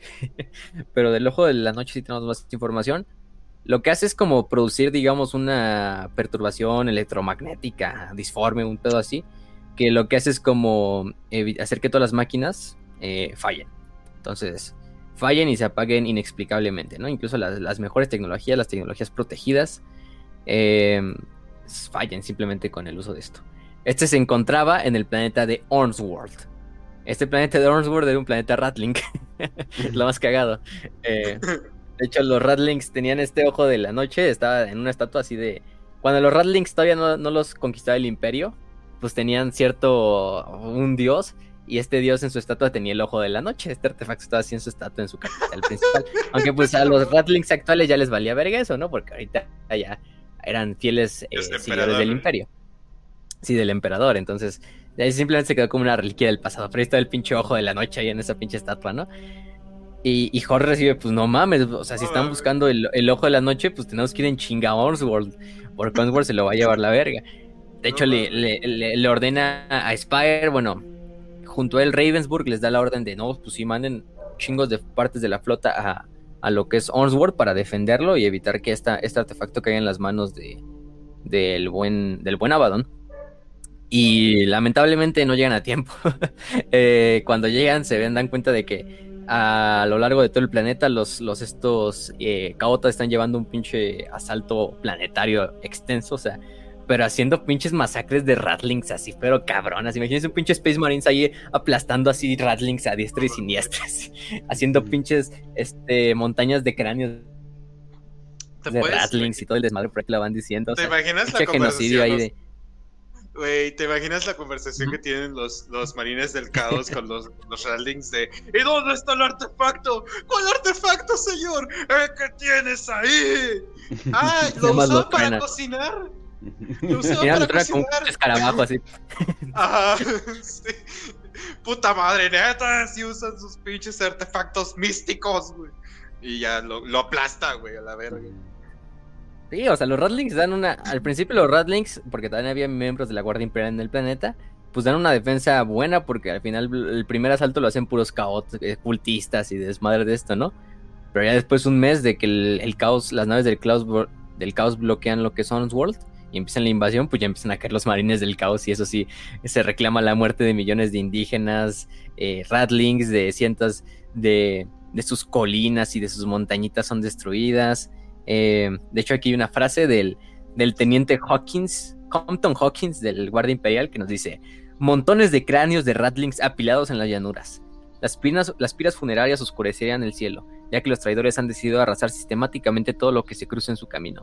El pequeño asentamiento de Valle Esmeralda es ahora un cráter humeante en el que se han arrojado los huesos de sus 4.000 habitantes, hombres, mujeres y niños ratlings, que posteriormente han sido machacados hasta ser reducidos a polvo, un polvo que se ha esparcido por los alrededores. Un potente detonador sísmico ha hecho que una de las montañas, el ombligo del mundo, se venga abajo llevándose por delante siete ciudades y a 82.000 ratlings en una serie de aludes de rocas enormes y de ríos de lava. Vamos a los pinches ratlings viviendo su pinche... O sea, neta, güey. ¿Sabes qué me, qué me, se me hace muy triste, güey? Es, es el único lugar que he visto en todo el setting de 40k que tiene un bonito nombre, el Valle Esmeralda. Sí me dan ganas de visitarlo. Así bien idílico, ¿no? Así bien, Señor los. Anillos, así. Como, Sí, como sí, The la Shire, ¿no? comarca, güey. Como la Sí. comarca, pero Imagínense, Señor de los Anillos, pero a la comarca la atacan, como la escena esa que tiene flashback así Frodo en una parte de la película, que ve así como que la comarca la están desmadrando, los Nazgûl y los, orcos. Pero así, marines del caos. así lo mismo, güey. En este caso. Pobre, pobre Ratlings. Pobre Ratlings, ni modo. o sea, el planeta se lo lleva a la chingada, o sea. O sea, al final quedan Ratlings sobrevivientes, pero muy poquitos. Eh, y bueno, aunque tienen la. Aunque luego llega Horst, llega Ravensburg, llega Spire con sus flotas. De hecho, Spire ayuda mucho y destruyen a bastantes eh, naves eh, caotas. Pero las importantes, que eran las que llevaban el ojo de la noche, que finalmente lo, obtienen, escapan. Y escapan con el ojo de la noche y se lo entregan a Abaddon. Entonces el plan pues, tiene al final un fallo y World y todo el planeta de los Ratlings, la mayor parte de la población es devastada y el ojo de la noche es recuperado por las fuerzas del caos. Igual, aquí viene otro punto. En el juego hay otro capítulo que es para recuperar el ojo de la noche, que al final lo recupera Horst y se lo queda y lo vuelve a como encerrar dentro de un complejo inquisitorial. Eso no pasa. Aquí si Abaddon se queda con el ojo de la noche, aunque vamos a ver que Horst después de la guerra gótica, la mayor parte de su, de su historia posterior va a ser intentar recuperar, ver dónde están las, las fortalezas negras que se lleva Abaddon y aparte dónde está el ojo de la noche que es de hecho lo que lo va a llevar a, su heroico sacrificio, ¿no? Ahí junto a Greyfax en, las novelas ahí posteriores, pero eso ya es otra historia. Luego a lo mejor hablamos de eso en otro, en otro capítulo, quizá en el capítulo de, del retorno de Gilliman, cuando hagamos el capítulo, ahí vamos a hablar de, de qué le sucede a Horst al final de su vida, ¿no? Cómo termina la vida de Horst. De una forma heroica, eso se lo adelantamos, ¿no? Qué mejor forma de despedirse de Horst. Entonces, bueno. Eh, y, al, y, al lado de una, de una, ¿cómo se llama? De una mami como la inquisidora Greyfax. Entonces, pues, no se fue, no se fue nada, no se fue nada triste Horst ¿eh? de esta vida. este, bueno, bueno, quién sabe. Pero bueno, entonces sí, ahí tenemos la batalla de Don, porque en el juego, en el juego está bien cagado porque de repente estás jugando el juego y de repente acabas una misión así normal, así como de, ah, sí, destruye estos cabotas que están intentando asaltar este convoy. Y de repente sale una pinche cinemática así del Horst. Spire, ¿me recibes? Tenemos que ir a Onward antes de que se lo lleve la verga. y la, escena como está oh, bombardeándola, bombardeándola todas las, fuerzas del caos desde órbita y desembarcando tropas y, y todos los Ratlings. No, soy los gritos de Ratlings ahí en el fondo. ¡Ah! y tú, ah, no mames. Y ya te mandan a la misión directa. Este, era bastante épico, ¿eh? ¿eh? Bueno, entonces sí. Después de eso, pues ya ya tenemos obviamente abierta la guerra, ¿no? Aquí ya sabemos que, que Abaddon está presente en el sector gótico, que la tormenta disforme que está rodeando el sector gótico fue deliberada, hecha por las fuerzas del caos, y que las fuerzas del caos están atacando a lo largo de todos los sectores de, o los subsectores del sector gótico, ¿no? En este caso, eh, la verdad es que a las fuerzas imperiales las cogen por sorpresa, eh, las desmadran, a muchas de ellas, eh, por ejemplo en Bladen, el crucero riguroso es totalmente destruido por torpedos caotas. En el planeta de Cheris, eh, los bombardeos del, los bombarderos del destructor implacable dañan los motores de, disformidad de la nave Almirante Silvanus, hasta tal punto de que se necesitan dos años para reparar completamente esta nave. Em, las estaciones orbitales a lo largo de cientos de mundos son destruidas cientos de astilleros orbitales, que es lo importante porque es donde reparar las naves y son puertos donde tienes las naves, como los muelles de Tripol, el puerto imperial, eh, la estación Gátara, son destruidos, son totalmente inutilizados, hasta tal punto que pues la mayor parte de la, de la Armada Imperial tiene que poner los siguientes años de, guerra en el esfuerzo de reparar estos lugares junto al Mechanicum para que las naves estén reparadas, ¿no? el capitán también, por ejemplo eh, el capitán Grape de la nave Almirante. Bueno, el, capitán Grape más bien es la nave bajo el mando del almirante Drake. Vaya nombres. Un, clase, un crucero clase implacable. Eh, es el único sobreviviente del ataque a la base de Halepnet en la constelación del Cíclope. Eh, entonces, vaya que, que se, les, da. Se les, les dan una putiza bastante grande a las fuerzas imperiales en la primera parte de la guerra, ¿no? Porque los agarran por sorpresa completamente. Ahí es cuando ya se organiza el desmadre y es cuando Ravensbrück sí ya organiza a todos en Port Mo y es cuando sucede esta reunión de la que estamos hablando, ¿no? Donde se reúnen todos los grandes comandantes de las diferentes instituciones imperiales y dicen, no, pues aquí le damos el mando a Ravensburg y que Ravensburg lidere la defensa, ¿no? Al final, la flota de batalla gótica es la única que puede salvar el sector porque pues, la mayor parte de la guerra se va a llevar a cabo en el espacio, ¿no? Más que en los planetas propios. Entonces, Sí, aunque sí también va a haber batallas terrestres, ¿eh? eso que quede claro. Em, hay unas cuantas victorias ahí contaditas de las fuerzas imperiales. Una de ellas es en el mundo colmena de Orar. En este planeta, eh, las fuerzas del caos al mando del señor de la guerra Arkham el Maléfico emboscan al grupo de batalla imperial que estaba estacionado en Orar. Eh, pero esta vez no se encuentran con un enemigo sorprendido, sino con todo lo contrario, con un grupo de batalla imperial completamente hecho y derecho, listo para repeler el ataque caota. Eh, de hecho, aquí se los decimos. Em, ¿Cómo se llama? Incapaces de abortar el ataque, las naves del caos se dirigen directamente a nuestras cortinas de torpedos. Nuestro fuego artillero y los disparos de las lanzas de las defensas orbitales de Orar. Nuestro cañón Nova impactó de lleno a la nave renegada, la desalmada del caos, borrándola de la existencia con una enorme explosión de gas y escombros. Esta noche, ración doble para los artilleros. De hecho, en esa nave era donde iba Arkham. esa nave era donde iba Arkham el Maléfico y pues ahí muere el cabrón junto a toda su flota, o la mayor parte de su flota. Este... Mm, el resto de las naves del caos abandonan la nave destruida intentan escapar. Y si eras tan em, maléfico, ¿por qué te moriste? Este, no le funcionó. Y bueno, la nave de, Arkham, el azote de la muerte, la Duque de Hierro, totalmente son destruidas, que son naves capitales. Eh, y lo único que logra escapar del planeta prácticamente son puras escoltas, ¿no? Y cruceros pequeños del caos. Es una victoria buena, pero es una sola victoria, ¿no? Al final el caos está ganando en la mayor parte de los frentes. Entonces tampoco es como que pues, ah, sí, la batalla, la victoria no es una victoria. No, a ver, Facio. Pero bueno, o sea, uníamos a un pinche, a uno de los elegidos de, de, de Abaddon, ¿no? Arkham el Maléfico, ¿no?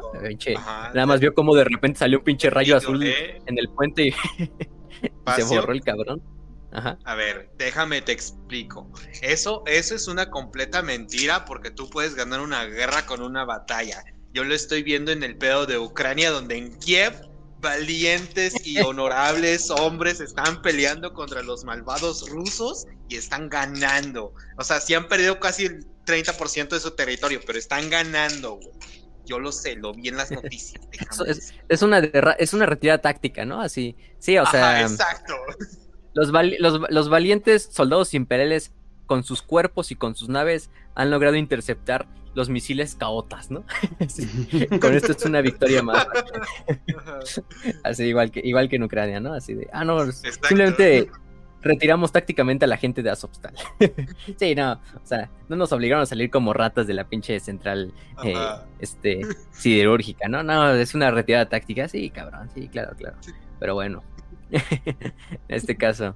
Eh, ya nos metamos con guerras actuales, vamos con guerras de la ciencia ficción para, para copiar. Salvar el programa de un pan. eh, a la verga. ahorita, ponemos, este programa es eh, financiado por la OTAN y no, no hay pedo. Entonces, pues, ¿qué le hacemos? ¿Qué le Tenemos un productor eh, se lo salvamos siempre. Sí. También hay que decir que hay otra derrota fuerte para los, los caotas. No tan fuerte, pero sí, digamos, sorpresiva. Porque si algo tiene el sector gótico, es que está plagado de otras especies que no son humanos. Bueno, sí hay muchos piratas humanos, que de hecho vamos a ver luego que también generan muchos problemas para la, Armada Imperial. Piratas humanos que simplemente son güeyes que se dedican a robar convoys y, y naves de, de, comercio y todo esto, naves mercantes. Pero aparte hay corsarios Eldar, que recordemos que los corsarios Eldar son estos corsarios, estos Eldars como exiliados de los mundos astronave, que se manejan como príncipes corsarios y que son piratas prácticamente, piratas Eldar. Azuriani, ¿no? ¿no? No son nada Drukari en este caso. Entonces, por lo menos puedes estar seguro de que a lo mejor a lo mejor si te destruyen toda tu nave y te masacran a toda tu tripulación, pero bueno, lo van a hacer rápido. Entonces, bueno. Y por otra parte también tenemos a Freebooters, o este piratas orcos prácticamente los freebootas, estos piratas orco, que no responden a ningún clan, que son dueños de su propio destino, y, este, y están ahí desmadrando y también robando con voz y todo lo que quieras, ¿no? Entonces, quiero mencionar algo que como dato curioso de los freebooters, ¿qué es lo que hacen para comunicarse entre sí? Porque sus naves pues son básicamente rocas con metal y cohetes, entonces no tienen ningún sistema. Entonces, y cito, ellos gritan muy, muy, muy fuerte para comunicarse. Así que, ay, los amo. Pinches tributas, los amo. Los orcos no pueden ser odiados. Sí, es que no, no. De hecho, están al mando del capitán Crash Cruz. Ese es el capitán de los orcos. A lo largo de todo el, de todo el sector gótico. O es como el, el- el gran warlord de estos freebootas. Eh, entonces, sí, de hecho, la guerra la podemos ver como fuerzas del caos contra el imperio de la humanidad contra flotas pirata. que ya Mm. puedes meter Eldars, orcos, este, humanos. Manos. Pero en general todo. sí. Por ejemplo, hay un ejemplo de durante estos primeros años de la guerra que una pequeña flota del caos formada por naves de escolta de la clase infiel iconoclasta que se dirigían hacia el planeta de Denneride en la constelación del Cíclope para una incursión contra fuerzas imperiales. eh, es atacada por numerosas bandas de piratas orcos que habitaban la región. De hecho, le hacen una emboscada a los orcos completa y totalmente devastadora a los, a los caotas. A través de un, de un cinturón de esteroides esconden sus naves, los orcos y cuando está justo pasando por debajo la flota caota, la, se abalanzan sobre ella y la destruyen hasta que no queda ni una sola nave del caos. Entonces, em, de hecho ahí dice, ahí se dice que Ravensburg, el gran almirante Ravensburg, dijo una frase, ¿no? Una famosa frase que Ravensburg toda su vida se la pasó negando, pero que los registros dicen, no, sí la dijo, nada más le hace la mamada, ¿no? Este, dice, si no fuera porque se trata de esa maldita escoria piel verde, convertiría a ese comandante en el capitán de mi nave insignia. Hablando del capitán orco que hizo la emboscada. Ah, Orcos. Aunque, bueno, luego Ravensburg dijo, no, yo nunca dije esas palabras. No, claro que no. Sí, sí, Lo sí. que quise decir fue, ajá, sí. Como- Sí, sí, sí. Denle, denle, un- denle una, una estrella imperial a ese orco, ¿no? Ajá. Después de que lo La matemos. estrella claro. de Terra. Una estrella de Terra. eh. Era así. Es lo que dijo este Ravensburg durante, durante ese, ese episodio. Pero bueno, fuera de ese desmadre, fuera de todas esas pequeñas victorias, que a lo mejor ni todas son victorias del propio imperio, se viene la famosa batalla de la Fortaleza Negra 4. La Fortaleza Negra 4, que es la primera Fortaleza Negra que va a tomar Abaddon durante toda la guerra.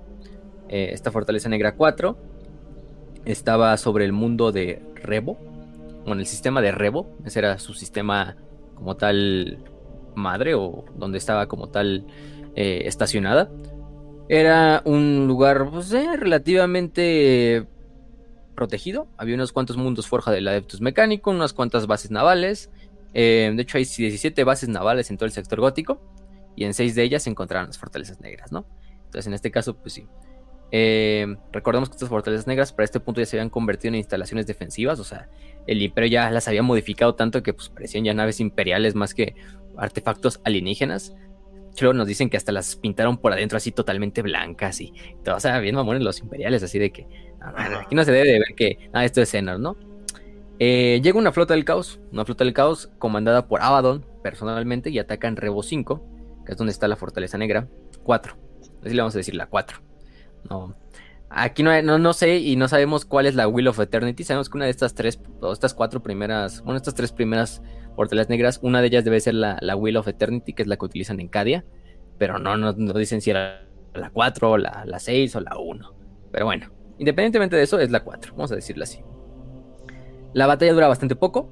Llegan 20 naves de línea, eh, dos acorazados clase saqueador y una docena de navios de escolta. Atraviesan las defensas exteriores de lo que es Rebo 5 y atacan a la Fortaleza Negra 4. La Fortaleza Negra 4 estaba lista para defenderse y lista para, en el momento exacto, como se llama, eh, defenderla. O sea, al final del día es una Fortaleza Negra y ya sola puede quizá con una flota. Pero cuando están a punto de entrar en batalla, todos los sistemas de la Fortaleza Negra se apagan inexplicablemente. Eh, todo el suministro de energía es cortado, las armas no se disparan, las puertas de acceso a los hangares se quedan cerradas y, y esto pues hace que el personal de a bordo esté indefenso. Lo único que se sabe poco después es que la astrópata jefe de la estación manda un mensaje al imperio antes de que la fortaleza caiga y dice la fortaleza negra 4 ha caído en manos de los invasores. Del Oh, sistema no. Rebo no se sabe más que nada. No se asume que no queda ningún sobreviviente imperial. Y bueno, la primera fortaleza negra cae en Oh, manos no. de Abaddon, ¿no? La 4. Ujú. Ujú. La famosa fortaleza negra 4.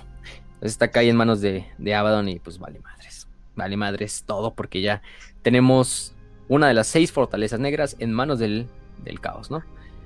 Y es lo que no ¿no se supone que esas fortalezas pueden destruir planetas con un solo disparo? Sí. Oh, no.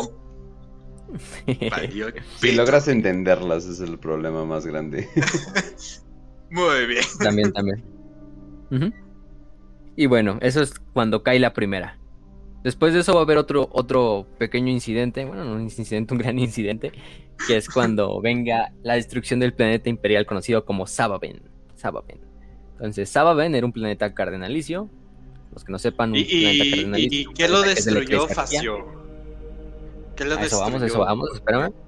Oh, Eh, es un mundo cardenalicio de la eclesiarquía, entonces son estos planetas que prácticamente son una iglesia o un santuario carden como este, un el santuario que vimos en sacerdotal. Hammer and Bolter, ¿no? como el de Hammer and Bolter, más o menos. Este, si vieron Hammer and Bolter, pues recordarán el episodio de Bound for Greatness eh, o Destinado a la Grandeza. Ese es un mundo cardenalicio. Y bueno, de hecho es un planeta que, pues, des- desde de default no está tan bien protegido, ¿no? Porque es un planeta que, pues, es un santuario, ¿no? Entonces sí hay fuerzas imperiales, pero no hay una flota, ¿no? Tú dirás, el imperio no se esperaba, ¿no? Pues saben, sí, a lo mejor lo atacan, ¿no? Pero no lo van a atacar con una flota tan grande ni nada. Simplemente es un planeta ahí, vale verga, ¿no? No es como que tenga grandes bases ni nada, ¿no? Sí tiene una población de 14 mil millones de personas, pero, pero fuera de eso, pues, este, pues, ¿qué, Sí, no? pero puro peregrino. cuando- O sea, eh, ¿qué quieres? ¿Que, que, que les lancen libros? ¿Que les lancen un códex ahí diciendo, ay, bendito sea, amén? No mames, no. Sí, no, no, Los no, o sea, nada, no. nada se esperaba, nada se esperaba de ese, de ese lado. Entonces, pues el símbolo, más que destruirlo porque es un planeta importante, lo destruye porque es un símbolo, ¿no? Un símbolo de la fe imperial. Y lo que hacen es utilizar una famosa nave, ¿no? El revienta planetas, como lo traducen en español, o por su nombre en inglés, que me gusta más el Planet Killer, o el asesino de planetas, si lo traducimos. Esta nave gigantesca, esta nave monolítica, totalmente llena de púas, de baterías de artillería, de lanzas, de lanzamientos de torpedo y lo más importante, eh, un cañón. Eh, no sé si describirlo como un cañón como tal, pero Son bueno, vamos a describirlo. Sí, son como siete cañones alineados que al final del día forman una, una sola arma que es capaz de penetrar hasta lo que es el núcleo de un planeta y destruirlo, ¿no? Entonces, eh, Sababen alcanza la órbita de. Digo, el revienta planetas alcanza la órbita de Sababen y el comandante de las fuerzas de defensa orbital es de hecho Jeremías Solgaden, es el que registra totalmente el desmadre, ¿no? Dice: En el interior de la cavidad central del revienta planetas pudimos detectar una gran fuente de energía. La energía crepitaba desde varios puntos del casco, entonces con una explosión que borró la estrella del sistema de nuestros monitores, abrió fuego. El chorro de energía duró al menos media hora. ¿Sabe el emperador cómo pudo haber generado tanta energía? Nos comunicamos con los sistemas planetarios de vigilancia para comprobar qué había pasado en la superficie. El rayo había perforado miles de kilómetros de corteza planetaria y se había abierto paso hasta llegar al núcleo del planeta. Cuando el ataque finalizó, el magma manó por aquella herida del tamaño de un continente, destruyendo Sababen desde el interior. Los mares hirvieron hacia los cielos. Los casquetes polares se derritieron y continentes enteros hundieron bajo las ondas de choque. Al haber recibido un impacto de tales dimensiones, Sababen se salió de su órbita natural y giró sobre su eje. Supongo que no quedaba nadie vivo. Además, si quedase alguien, no le quedaba demasiado tiempo de vida. Como cuando aprietas un paquete de raciones con el puño, Sababen se dobló sobre sí mismo y luego se rompió en miles de fragmentos. Ahora ahí hay un campo de asteroides realmente denso por el que resulta imposible navegar. Había 14 billones de almas viviendo en Sababen.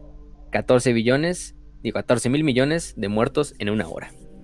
Entonces imagínense, a la verga, ¿no? 14 mil millones de muertos en una hora. Un lunes cualquiera en el imperio, no hay pedo.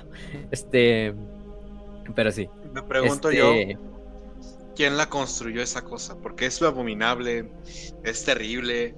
Esa cosa se nota que fue creada y formada por alguien que, que, que tiene un de- desdén, un odio gigantesco. Puta madre, ¿quién habrá sido? Beach Sky, eh, guerreros de hierro. Ay, pinches guerreros de hierro. Estructuras ¿A poco, se, autistas que ¿A poco se le hicieron ellos, güey? Ajá, sí, sí, sí. A ver si no me lo sabía. De hecho, el Planet. Killer va a servir como la como la base, o como la nave insignia de Abaddon durante toda la guerra, ¿eh? De hecho, la, el espíritu vengativo no se, no se mira por ningún lado. Como que la dejó estacionada ahí en el ojo del terror. Le dijo, "Ahorita, para la siguiente guerra la- donde tú ibas a importar. Me llevo la otra, me llevo mi otro, la otra mamalona. Y se llevó la, la Planet Killer, ¿no? Este. Sí, sí, sí. Entonces, bueno. Eh, utilizó el Planet Killer para destruir finalmente Sababen.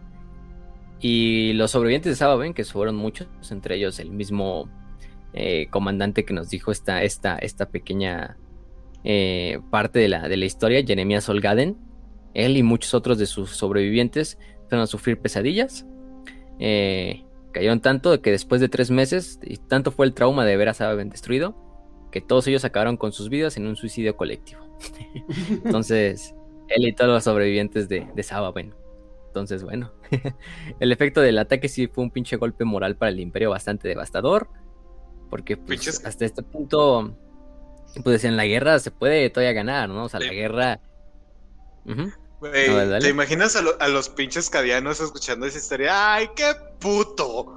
No mames, qué, qué pinches putos, güey. o sea, todos los cadianos que no aguantan nada, güey. En mis tiempos. Generación, generación de cristal.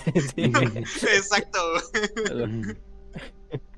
Sale así la Angry Bird enojado, así viejo, así. Ah, sí, sí. Este...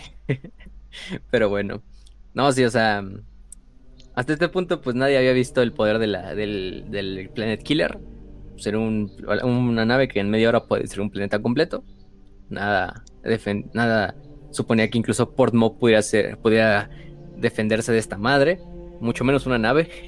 las naves clase Emperador, pues al lado del Planet Killer hubieran sido destruidas tan rápido como, como lo que fuera. Y hasta este punto también algo es cagado porque es como que nos hicieron un exterminatus a nosotros, ¿no? Al imperio, o sea, ¿cómo nos hacen un exterminatus a los imperiales? Eso fue creo lo que más les dio el putazo así de, o sea, nosotros somos los únicos en la galaxia que podemos ser exterminatus oh, y vernos del caos hacemos un exterminatus, ¿no? sí, sí, sí. Este, pero bueno, eh, sí le da un golpe bastante jodido a los, a los, a los imperiales, porque pues, después de eso vamos a ver que como tal, eh, cada vez que se escuche que el Planet Killer está cerca, las fuerzas imperiales se van a poner en, en máxima alerta, ¿no? Si de por sí ya están en máxima alerta, pues ahora se van a poner el doble de máxima de alerta. Entonces, pues sí, con esto destruye lo que es el esta parte, ¿no?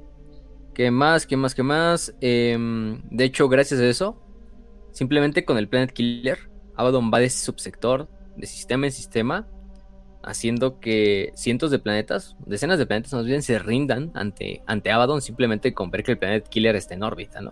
O sea, hay muchos planetas que bajan las armas, evitan la lucha y piden piedad de, eh, a Abaddon de que no destruya el planeta por completo y, rinden, sus, rinden sus planetas enteros ante, ante Abaddon, simplemente con la aparición del, del Planet Killer, ¿no?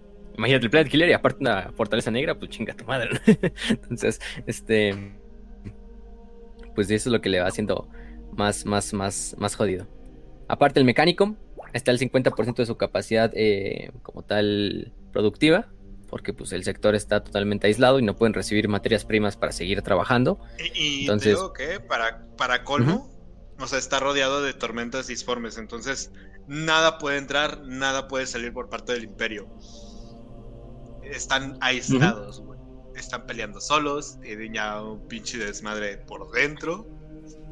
Y no nos olvidemos de los cultos, que están ahí todavía dentro, eh, los cultos eh, caotas, todo este pedo de los piratas, pedo de piratas Eldar, piratas orcos, está bien jodida la situación para el sector gótico. De hecho, y se viene otro problema porque los incursiones Eldar empiezan a ser todavía mucho más grandes. Duran aproximadamente unos eh, cuatro años, del 143 al 147. Eh, empiezan a aumentar al triple todas las incursiones Eldar, atacando con boys imperiales, aunque también atacaban a los del caos, hay que, hay que dárselo.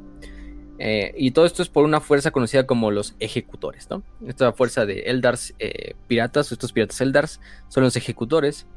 Luego se nos va a dar la idea de que están liderados por eh, el príncipe Eldraltaine Boystringer, ¿no? O este aguijón del vacío. Eldraltaine, que luego vamos a ver que es un, un valioso aliado para el imperio, pero pues durante esta primera parte sí eh, los, los Eldar están haciendo su desmadre, ¿no? También están defendiendo sus propios lugares. De hecho, se da la teoría de que pues, por ahí había un mundo astronave, pero el Imperio nunca lo encuentra. Un mundo astronave en el sector gótico, pero nunca, nunca lo encuentran como tal. Eh, quizá también porque pues, las fuerzas de Eldraine le estaban defendiendo y ocultando. Pero bueno, entonces cada, cada uno de estos pues se le va haciendo la mierda. Aparte las jaurías de lobos, que son estas incursiones estos piratas humanos también empiezan a, pulular a lo largo de todo el imperio. Eh, Y bueno, o sea, estos, estos empiezan a, pulular y empiezan a atacar también a las, a las naves imperiales y a los convoys eh, de todos los bandos, ¿eh? también del caos, no, nada más del, imperio, pero pues, al imperio es el que más le duele porque pues, son los que están en la defensiva y los que están siendo perdiendo, ¿no? Para nos decían, de hecho, las flotas de Abaddon, creo que eran este mínimo ocho flotas completas del caos que están eh, en el sector gótico. Y podían, ese era el, como el número mínimo, ¿no? Máximo podían ser hasta más de 20. Más de 20 flotas de batalla. Entonces, del caos. Entonces, pues, estás jodido, ¿no? Aquí tenemos una y media flota de batalla, que es toda la gótica y un pedacito de la gripina. Entonces, pues bueno, hay, que decirlo que a ver que se la rifa. A ver, es que lo que hacen es hacer una como guerra de guerrillas a lo largo de todo el sector, ¿no? Planetas que ya se ven que se van a caer, se abandonan por completo aunque la guerra también tiene sus éxitos, ¿no? O sea, también la flota de batalla gótica, hay planetas donde a lo mejor los, los almirantes y los capitanes son tan diestros que logran que las fuerzas del caos no tengan un, una victoria. Hay otras donde pues, son todo lo contrario y los, los, del caos avanzan rápido y sin, y sin, y sin temor. Pero incluso muchos planetas son reconquistados por las flotas imperiales, otros se pierden y así van haciendo estos años de, de guerra. Eh, Después de esto se viene otra, otra mención, ¿no? Otro episodio que es la estación Lukitar. La estación Lukitar era una estación eh, también imperial. Eh, en este caso era una estación que custodiaba lo que era el sistema Lukitar. Este propio sistema Lukitar, pues al final de cuentas nos hablaba que era como la primera línea de defensa de otro sistema que era el sistema Brinaga. En el sistema Brinaga estaba la segunda fortaleza negra, ¿no? que era o la segunda en, el trasfondo. En realidad es la Fortaleza Negra 6. La, 6 estaba en, Brinaga. Eh, entonces todos estos suscriptores empiezan a caer, ¿no? Empiezan a caer uno tras otro. Y en Lukitar, eh, que también hay una fábrica del mecánico, los tecnosacerdotes empiezan también a intentar crear nuevas formas para actualizar las naves imperiales, sin mucho éxito. Eh, llegan las naves de Abaddon a lo que es la cercanía del sistema y Ravensburg manda al Comodoro Bandes al mando del Escuadrón Rojo 202, que eran cuatro fragatas clase, Sable. O sea, eran fragatas, pero pues, son cuatro, ¿no? Entonces, pues poco pueden hacer contra, contra Abaddon, ¿no? El chiste era detectar el ataque de Abaddon hacia la fortaleza que se dirigía hacia Lukitar para entrar a mandar refuerzos. De hecho, se le envía a, a Spire. Ravensburg le da la orden a Spire de que vaya a ayudar al Comodoro Bandes a, la defensa de Lukitar. Y aunque la defensa de Lukitar. ¿Te, imaginas la conversación con el, con el Comodoro? Comodoro, necesito que usted se vaya directamente con su pequeña flota a combatir al caos entero. Pero, señor, ¿se da cuenta que solamente tengo cuatro naves y tiene la verdad del emperador? Tiene la, el credo imperial está con usted, así que va a ir. Señor, en serio creo que debería de ir con un poco de apoyo, ¿no cree? Ok, mariquita, vas a ir con Spire. Spire, cuídalo. Y ya se va, güey. Bien armado, bien armado. Hay que darle, hay que, hay que darle crédito a Bandes, que Bandes también tiene muchos huevos. Eh, ahorita vamos a ver por qué. Porque aunque la batalla es un fracaso, porque la flota de Abaddon pasa como por de paso la, la, la, estación Luquita y la destruyen. De hecho, la destruyen en el camino. Eh, y se dirigen hacia Brigada lo que hace este Spider es regresar para darle información de que se ha, se ha roto. Y Bandes, pues también lo que intenta es llegar rápidamente a Brigada para él avisar a Brigada que preparen las defensas. Y Bandes, junto a todo su grupo de batalla, se dirige hacia Brigada. Eh, y en una pues, batalla que sabía que iba a perder, él se queda a luchar junto a sus cuatro grupos de batalla, sus cuatro miembros del grupo de batalla y, junto al sistema Brinaga caen en combate. Eh, en combate heroico en nombre del imperio. Y el sistema Brinaga cae en manos de Abaddon, cuatro meses después del ataque a Lukitor. Y con esto cae la segunda fortaleza negra, la 6, a manos de Abaddon, ¿no? Ya tiene dos, ya tiene dos fortalezas negras. Entonces, no está saliendo muy bien todo. De hecho, ahí en el mismo juego te dicen cómo Bandes se sacrifica y incluso este parece. Es merecedor del más grande, el más grande honor de, instituir su nombre en el, en el, en el Palacio Imperial Eterno y, el lo haremos cuando esta guerra termine. No, no se preocupe, se lo aseguro, Spire. Y tal desmadre. vamos a ver que en realidad todos les va a poner en el Palacio Imperial como héroes. Eh, los que hayan muerto y los que no. Pero, pero sí. Entonces, ¿qué más? Eh, eh, eh, luego de esto, luego de esto tenemos lo que va a ser la primera, el primer acercamiento con las fuerzas de Eldratain. después de que ya dijimos, bueno, en realidad vamos primero con Fulari segundo. Ahorita hablamos de Eldratain, porque esto va a tener más implicaciones. Pero bueno, durante esto también se viene el siguiente ataque a otro sector donde habita, o en otro subsector donde habita una, una fortaleza negra. En este caso la 1. La fortaleza negra 1 que estaba en el sistema Fularis. Eh, por esta parte, el almirante, bueno, más bien el... Sí, el, uno de los almirantes que estaba ahí en, en Fularis, que se llamaba Elías Borja, eh, al mando del Vengador, de la nave El Vengador. Eh, le avisa a Ravensburg que, que, va muy bien el plan, porque lo que dice es que, pues, este, Abaddon y sus fuerzas se, acercan desde el otro lado de Fulari segundo. Entonces así van a estar al alcance justo de nuestras defensas y desde nuestras estaciones orbitales y nuestras eh, baterías de, alcance largo, ¿no? Que acaban de ser actualizadas incluso por el mecánico, ¿no? Entonces, Borja está así muy, muy confiada. Dicen, sí, aquí no va a haber pedos. Usted no se preocupe, Ravensburg, ¿no? Este... Y todo el desmadre. Lo cagado es que, bueno, de hecho, dice, aquí están sus, propias palabras, ¿no? Hoy estamos de suerte. La flota de Abaddon ha atacado desde el otro extremo de Fulari II, lo que significa que tendrá que enfrentarse a los sistemas de defensa orbital y planetaria para capturar la Fortaleza Negra 1. Acabamos de mejorar nuestras armas en Fulari II, justo para casos como este. Así que dudo seriamente que incluso con sus dos fortalezas negras, el enemigo pueda sobrevivir. y de repente, cuando llegan las fortalezas negras y la flota de Abaddon a, a, a Fularis, eh, Borja empieza a desbaratarse porque se da cuenta de que las fortalezas negras y la flota de Abaddon se ha quedado fuera del alcance de las, baterías de defensa, ¿no? Digamos, se estacionan afuera del alcance, ¿no? Justo Abaddon calcula como dónde está el alcance y dice, bueno, no, nos, no los podemos atacar, pero ellos tampoco nos pueden atacar desde esa distancia, ¿no? Y nada más de repente se empieza a ver como las dos fortalezas negras empiezan a aventar un rayo empiezan a como eh, compartir un rayo de energía, ¿no? Y Borja dice, a la verga, ¿qué es eso, no? Y dice, estas son sus propias palabras.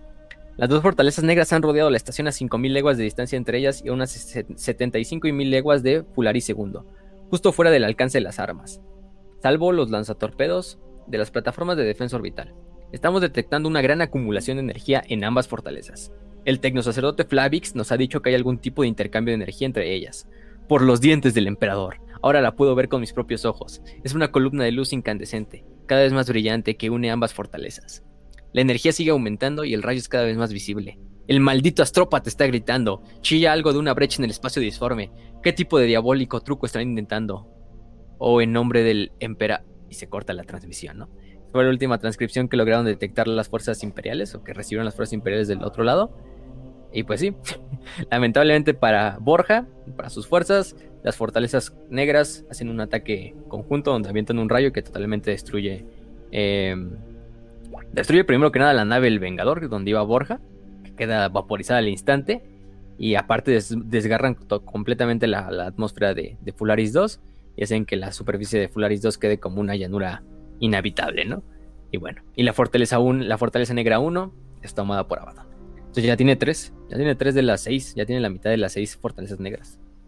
Eh, pero sí, dijimos ahí, pobre Borja, el güey muy confiado en que, ah, sí, ya lo estamos a nuestros alcances y de repente, madres. este, Yo no sabía que podía hacer eso.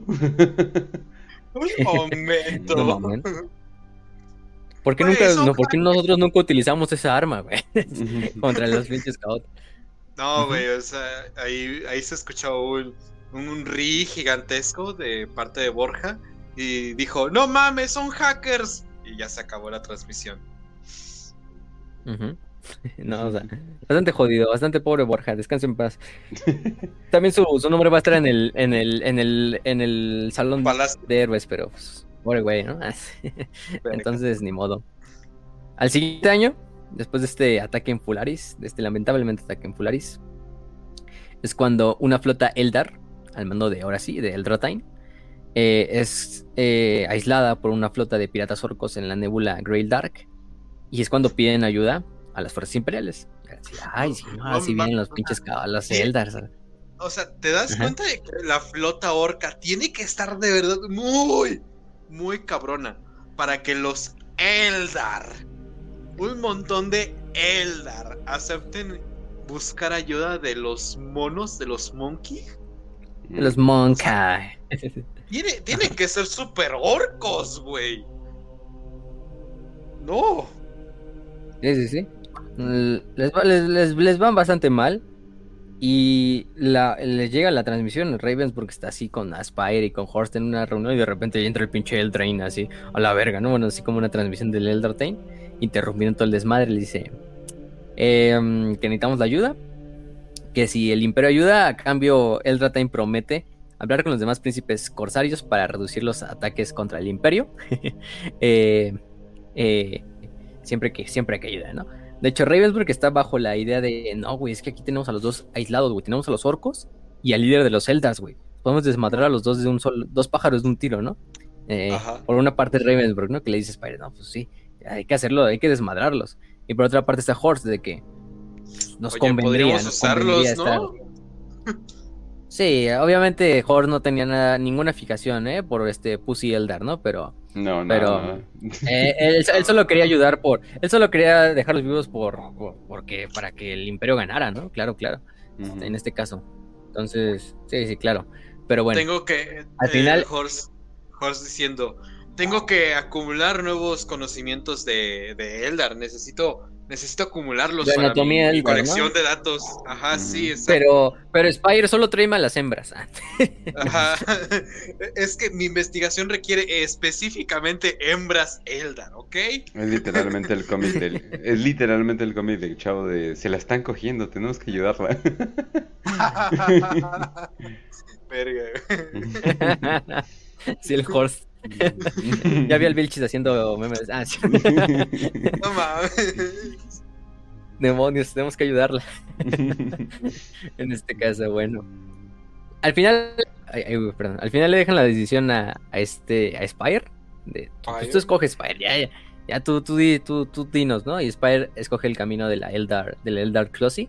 Entonces, pues, escoge ayudar a los, a Eldratain y a los demás Eldars, ¿no? Vaya, desmadran a los, a los orcos, los dos conjuntamente.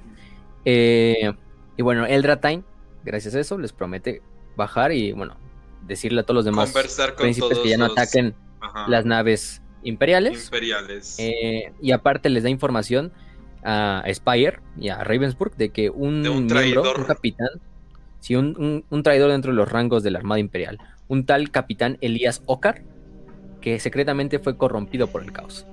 De Y hecho, me encanta esa parte porque todo, en ese momento es como, ¿qué? ¿Estás diciendo que es un maldito traidor?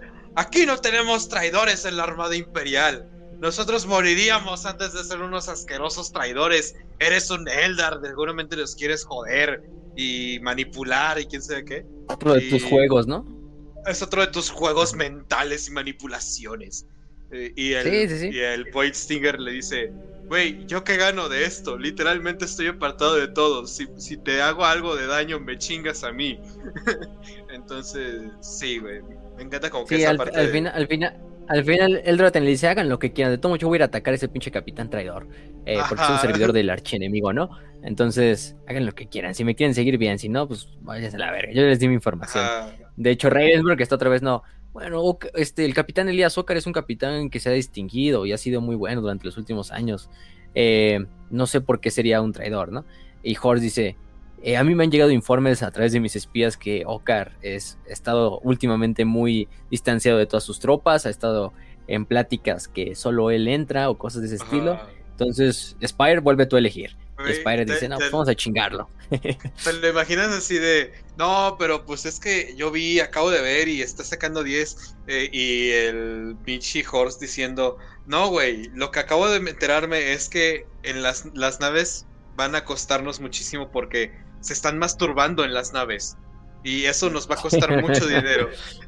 Los de México van a entender esta referencia, bien cabrón. Un saludo a la Universidad de Puebla. No, Dios sí. no mames. Aunque eso es en todas las universidades. Este, Puta madre, no. pero bueno. Pues sí, no mames. Este, pero bueno, entonces si le dicen, pues ve a confrontarlo. Y bueno, Spire va junto a Eldratain y terminan atra- atrapando a Okar. Y Okar, pues sí, no tiene otra más que, más que decir, sí, yo soy un pinche traidor y la verga y la verga. Y lo terminan matando. De hecho, Eldratain entra a la nave de, de Okar y dice, pues para que veas Imperial que no teníamos, que no estábamos engañándolos, ¿no? Y ven, y los, todo el pinche puente de la nave ya es un pinche altar a- lleno de cráneos y de pinches sacrificios y todo el desmadre. Pero bueno. Entonces sí, el Dratine empieza a hacer una alianza pequeña, todavía con sus pequeñas diferencias, al final son imperiales y, y escenos, pues nunca va a haber como una alianza del todo, pero gracias al, al esfuerzo de Spire, de Ravensburg y de Horst, pues empieza a hacer la alianza, ¿no? Y, y a quedar ahí como. También luego este Spire ayuda a los Eldar a recuperar eh, piedras espirituales en uno de los planetas ahí del, del sector gótico, eh, atacando también. Y también luego los ayuda en lo que es la, mm, la ¿cómo se llama? A defender lo que es una puerta del- de, la, de la telaraña, una webway, una de la webway. Esta, esta, que es la única puerta que está en el sector gótico. Entonces esta les dice este Eldraine, pues si no la defendemos, ustedes y nosotros nos quedamos sin refuerzos. ¿eh? Ust- Ustedes dirán. Entonces, pues no tiene otra más que el Imperio e ir y defender junto a los Eldar la, la, la, esta, la puerta de la telaraña. Y junto a las dos, las dos flotas conjuntas atacan a lo que son las fuerzas de Abaddon. De hecho, Abaddon entra directamente a la batalla con su Planet Killer, listo Ah. para destruir lo que es la, la esta... Que esa misión, la- voy a la decir puerta. algo. Y, esa misión es probablemente de las más difíciles que hay en todo el juego. Porque si tienes fin, o sea, no la fracasas. Te da un final cuando pierdes la, la entrada de la telaraña. Y se caen los pinches Eldar ahí. Y valieron verga todos tus recursos. Entonces, esa misión es bien jodida.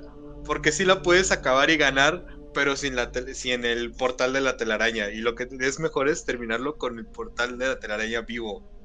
Así que, neta, si van a hacer esa refuerzos. misión en el, en el juego, te da refuerzos. Cuiden todo el pinche portal y ataquen el Planet Killer con todo lo que tengan, muchachos, porque neta lo van a sufrir después si, si pierden esa chingadera. Pero bueno, ya. Sí, Suficiente de mis de buenas memorias. Ah, usando eso, pues logran dañar lo suficiente la nave de Abaddon, la Planet Killer, para que la Planet Killer tenga que retirarse de la batalla junto con Abaddon y salvar la, la nave, ¿no? Salvar la, la puerta, perdón. Entonces ahí se forja la alianza ya formal. De hecho, imaginando, está Ravensburg y Spire y todos los Ah, cabrones así. sí. Y los Eldar así. Y el, y el Eldraine bajando de la nave, así bien mamón, así. Y, y eso es lo cagado. Porque lo que les voy a decir a continuación no es canon, pero el otro final, porque tú puedes decir, no, pues todo esto que les dijimos del Eldraine de ayudarlo, pues tú puedes decir, no, no lo ayudamos, que chingue a su madre el Eldraine, pinche seno asqueroso, y, y hacemos todo lo contrario. Es de hecho atacarlo, ¿no? Y de hecho Ajá. atacas a Eldraine, destruyes sus piedras Que espirituales. de hecho en la en última la misión- cinemática aparece Eldraine muerto por un montón Sí, sí, de sí. Tempestus, de Tempestus Science, así. Que se ve bien épica, ¿no? De Ajá. hecho, y en, y en la última misión es ahora tú destruir la puerta de la telaraña, ¿no? Eh, que es donde se sacrifica la lanza de Lukitar, que es una de las naves. Eh, utiliza su este, su este, su, su, su- como su lanza, si la lanza está, para destruir la, la Webway Gate. Y con esto destruyes todos los Eldars y Eldraine muere, ¿no? De hecho, se- los, los Ions ahí ejecutando todos los pinches Eldars ahí a bordo de sus Ah, naves. sí. Y la, nave- y la flota imperial pasando en el fondo así, a huevo. Ya nos pusimos otro, otro clavo en nuestro ataúd. A. Este, Nos- no pero al vamos menos- a ser la puta de nadie. Pero al menos, pero al menos uníamos a los Eldars. Bueno, ya, ustedes dirán. A huevo, a huevo. Este, mm, pero bueno, este final, es, es- esa edición es la canon. La canon es donde se ayuda a, a Eldraine. Donde se hace la alianza en la- chiquita. en la alianza. pedo. La pequeña alianza. Que luego te lo encuentras, a- te lo vuelves a encontrar en Battlefield Gothic 2 y es bastante wholesome, lo cuento así. Oh, Ajá. sí. oh, viejo amigo, ¿no? Que. Bueno, no viejo amigo porque pues nunca le puedes decir amigo a un Eldar, pero... De hecho, pero es bueno, cagado, oh, co- conocido. porque es súper cagado porque, por ejemplo, en la campaña de los tiranidos del Battlefield 2, eh, Eldrate, o sea, está... ah, ¿Cómo se llamaba la, la del gato? Ah, puta madre, Eh, la, que la, Ibrahim. la novia, Ibrain. Está Ibrain diciendo, oh, no mames, necesitamos ayuda del Imperio. Eh, ¿Puedes sacar ayuda del almirante Spire? Sí, sí, es un poco limitado para sus condiciones, pero puede ayudar. O sea, básicamente te dice Es, retrasado. es- buen pedo. Es buen pedo. O sea, Pero es está, buen está pedo. pendejo, pero es buen pedo. es un pinche chango, ¿no? Al final, ¿qué te digo? Pero, Ajá. pero es buen pedo. Es de los pocos humanos que sí escucha. Entonces, Ajá. vamos a traerlo. Vale la pena. Luego, eh, Tráiganselo, tráiganse, tráiganse Spire. Eh, que sí, ¿no? Entonces ahí te la encuentras en el 2, pero bueno, eso ya es otra historia. Y bueno, juntos, entonces ya, las fuerzas Eldar y las fuerzas imperiales ya entran de nuevo a la guerra. Bueno, ya están en la guerra, pero ya entran todavía más revitalizados un poquito. En el camino también Abaddon destruye otro planeta imperial, conocido como Stravinar, que se había resistido durante dos años de un asedio del caos. No tiene otra más que utilizar el Planet Killer, ya dice, a la verga ya, destruyen el planeta. y lo destruye con el Planet Killer. Y después de otra serie de batallas, el almirante Spire tiene la, eh, la suerte de localizar a lo que es el capitán Crash Cruz de los estos orcos, que bueno, los, los tanto Ravensburg como los Eldar le dicen dónde está. Y en el momento más épico y más cagado de toda la, la cruzada gótica, de la guerra gótica, que es cuando Spire se enfrenta a lo que es el Colossus, que el Colossus es un Space Hulk, pero masivo, ¿no? O sea, si digo, si digo masivo me quedo corto, o sea, vean en el pinche juego, es una pinche nave, pero no mames, o sea, hecha mierda gigantesca, o sea, es puras rocas y naves imperiales y naves orcas hechas ahí en un, en un, en un asteroide gigantesco, güey. Así donde Aspire dice, no mames, no podemos, ya, ya nos llevó la verga casi casi, ¿no? O sea, de, este, la tienes que atacar por todos lados, tú con todo tu grupo de batalla y ni así le haces daño. Y de hecho la, la batalla, pues la batalla acaba hasta que eh, finalmente el capitán Crashcus dice, ja, pinches eh, humanos pendejos, ¿no? Y también el Das, ¿no? De hecho este, el creo que también tiene que replegarse, retirarse de la batalla. Sí, dice, usaré mi, usaré, ahora sí usaré mi arma para destruirlos a todos ustedes, ¿no? Y de repente se empieza a activar un pinche, un, campo de energía alrededor de la nave orca. Y de repente el tecnosacerdote... de repente el tecnosacerdote, Almirante Spire, creo que lo que tienen los orcos en su poder es un, un, torpedo ciclónico, los mismos que utilizan para Exterminatus. Lo han de haber recuperado una nave antigua del Imperio durante la gran, de la gran cruzada.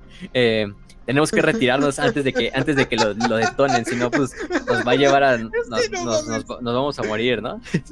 Güey, es el momento más orco que te puedes imaginar. Sí, güey, Se va armando el clímax así hasta con la música así bien épica de tan, tan, tan, y así de repente se ve cómo se va activando el misil ciclónico y de repente en una milicia pum, explota, pero no se explota la nave orca.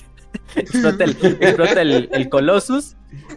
Con ello se lleva al capitán Crash Cruise y a toda su tripulación y a toda la flota orca.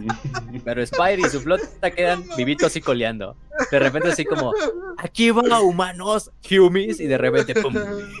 se como un pedo, como un pedo así en el, en el vacío del espacio, y de repente nada, sale una de luz gigante, como se apaga la luz, ya no hay nave, ya la nave orca está partida como en diversos cachos, ¿no? mil pesos. sí, sí, no, no. Pinches bastante, los amo, bastante Sí, al final, al final el torpedo ciclónico, pues, es tan viejo, es tan, tan viejo de la gran cruzada, ah. son ellos mismos. Que al finalmente, pues, no funciona bien y, se autodestruye y explota y con eso se lleva toda la flota orca. y con ahí tenemos un, un problema menos. Con eso, pues todo el liderazgo orco empieza a ser destruido a lo largo de todo el sector gótico y los orcos empiezan a ser cazados uno por uno, ¿no? Y empiezan a, perder poder. Entonces ya un problema menos, pero bueno, al final no le podemos adjudicar la, la, victoria a Spire. La debemos adjudicar al Capitán Crashkus. Descansa en paz, otro orco grande. Está ya con Gorky Mork en el Valhalla orco. Justamente, te digo, lo que había dicho Von Riven, eh, voy a buscar. Von Ravensburg o sea, de este güey sería mi, mejor capitán en mi flota. Y bueno, pues hasta se ganó el título del mejor capitán en la flota destruyendo la flota orca. Eh, sí, ese güey sí hay que darle la estrella de Terra por, por su sacrificio para destruir a la, amenaza orca, ¿no? Él siendo un orco. Era una pinche escena legendaria, güey. Así, es que soy casi casi como un pedo así. Y de repente explota. Entonces, no, eso, lo, lo mejor es que todos los personajes están. No mames, aquí vamos a quedar, vamos a morir aquí. usted siga peleando, siga peleando. Y, y de la nada es el pedito y ya, ya no hay orco.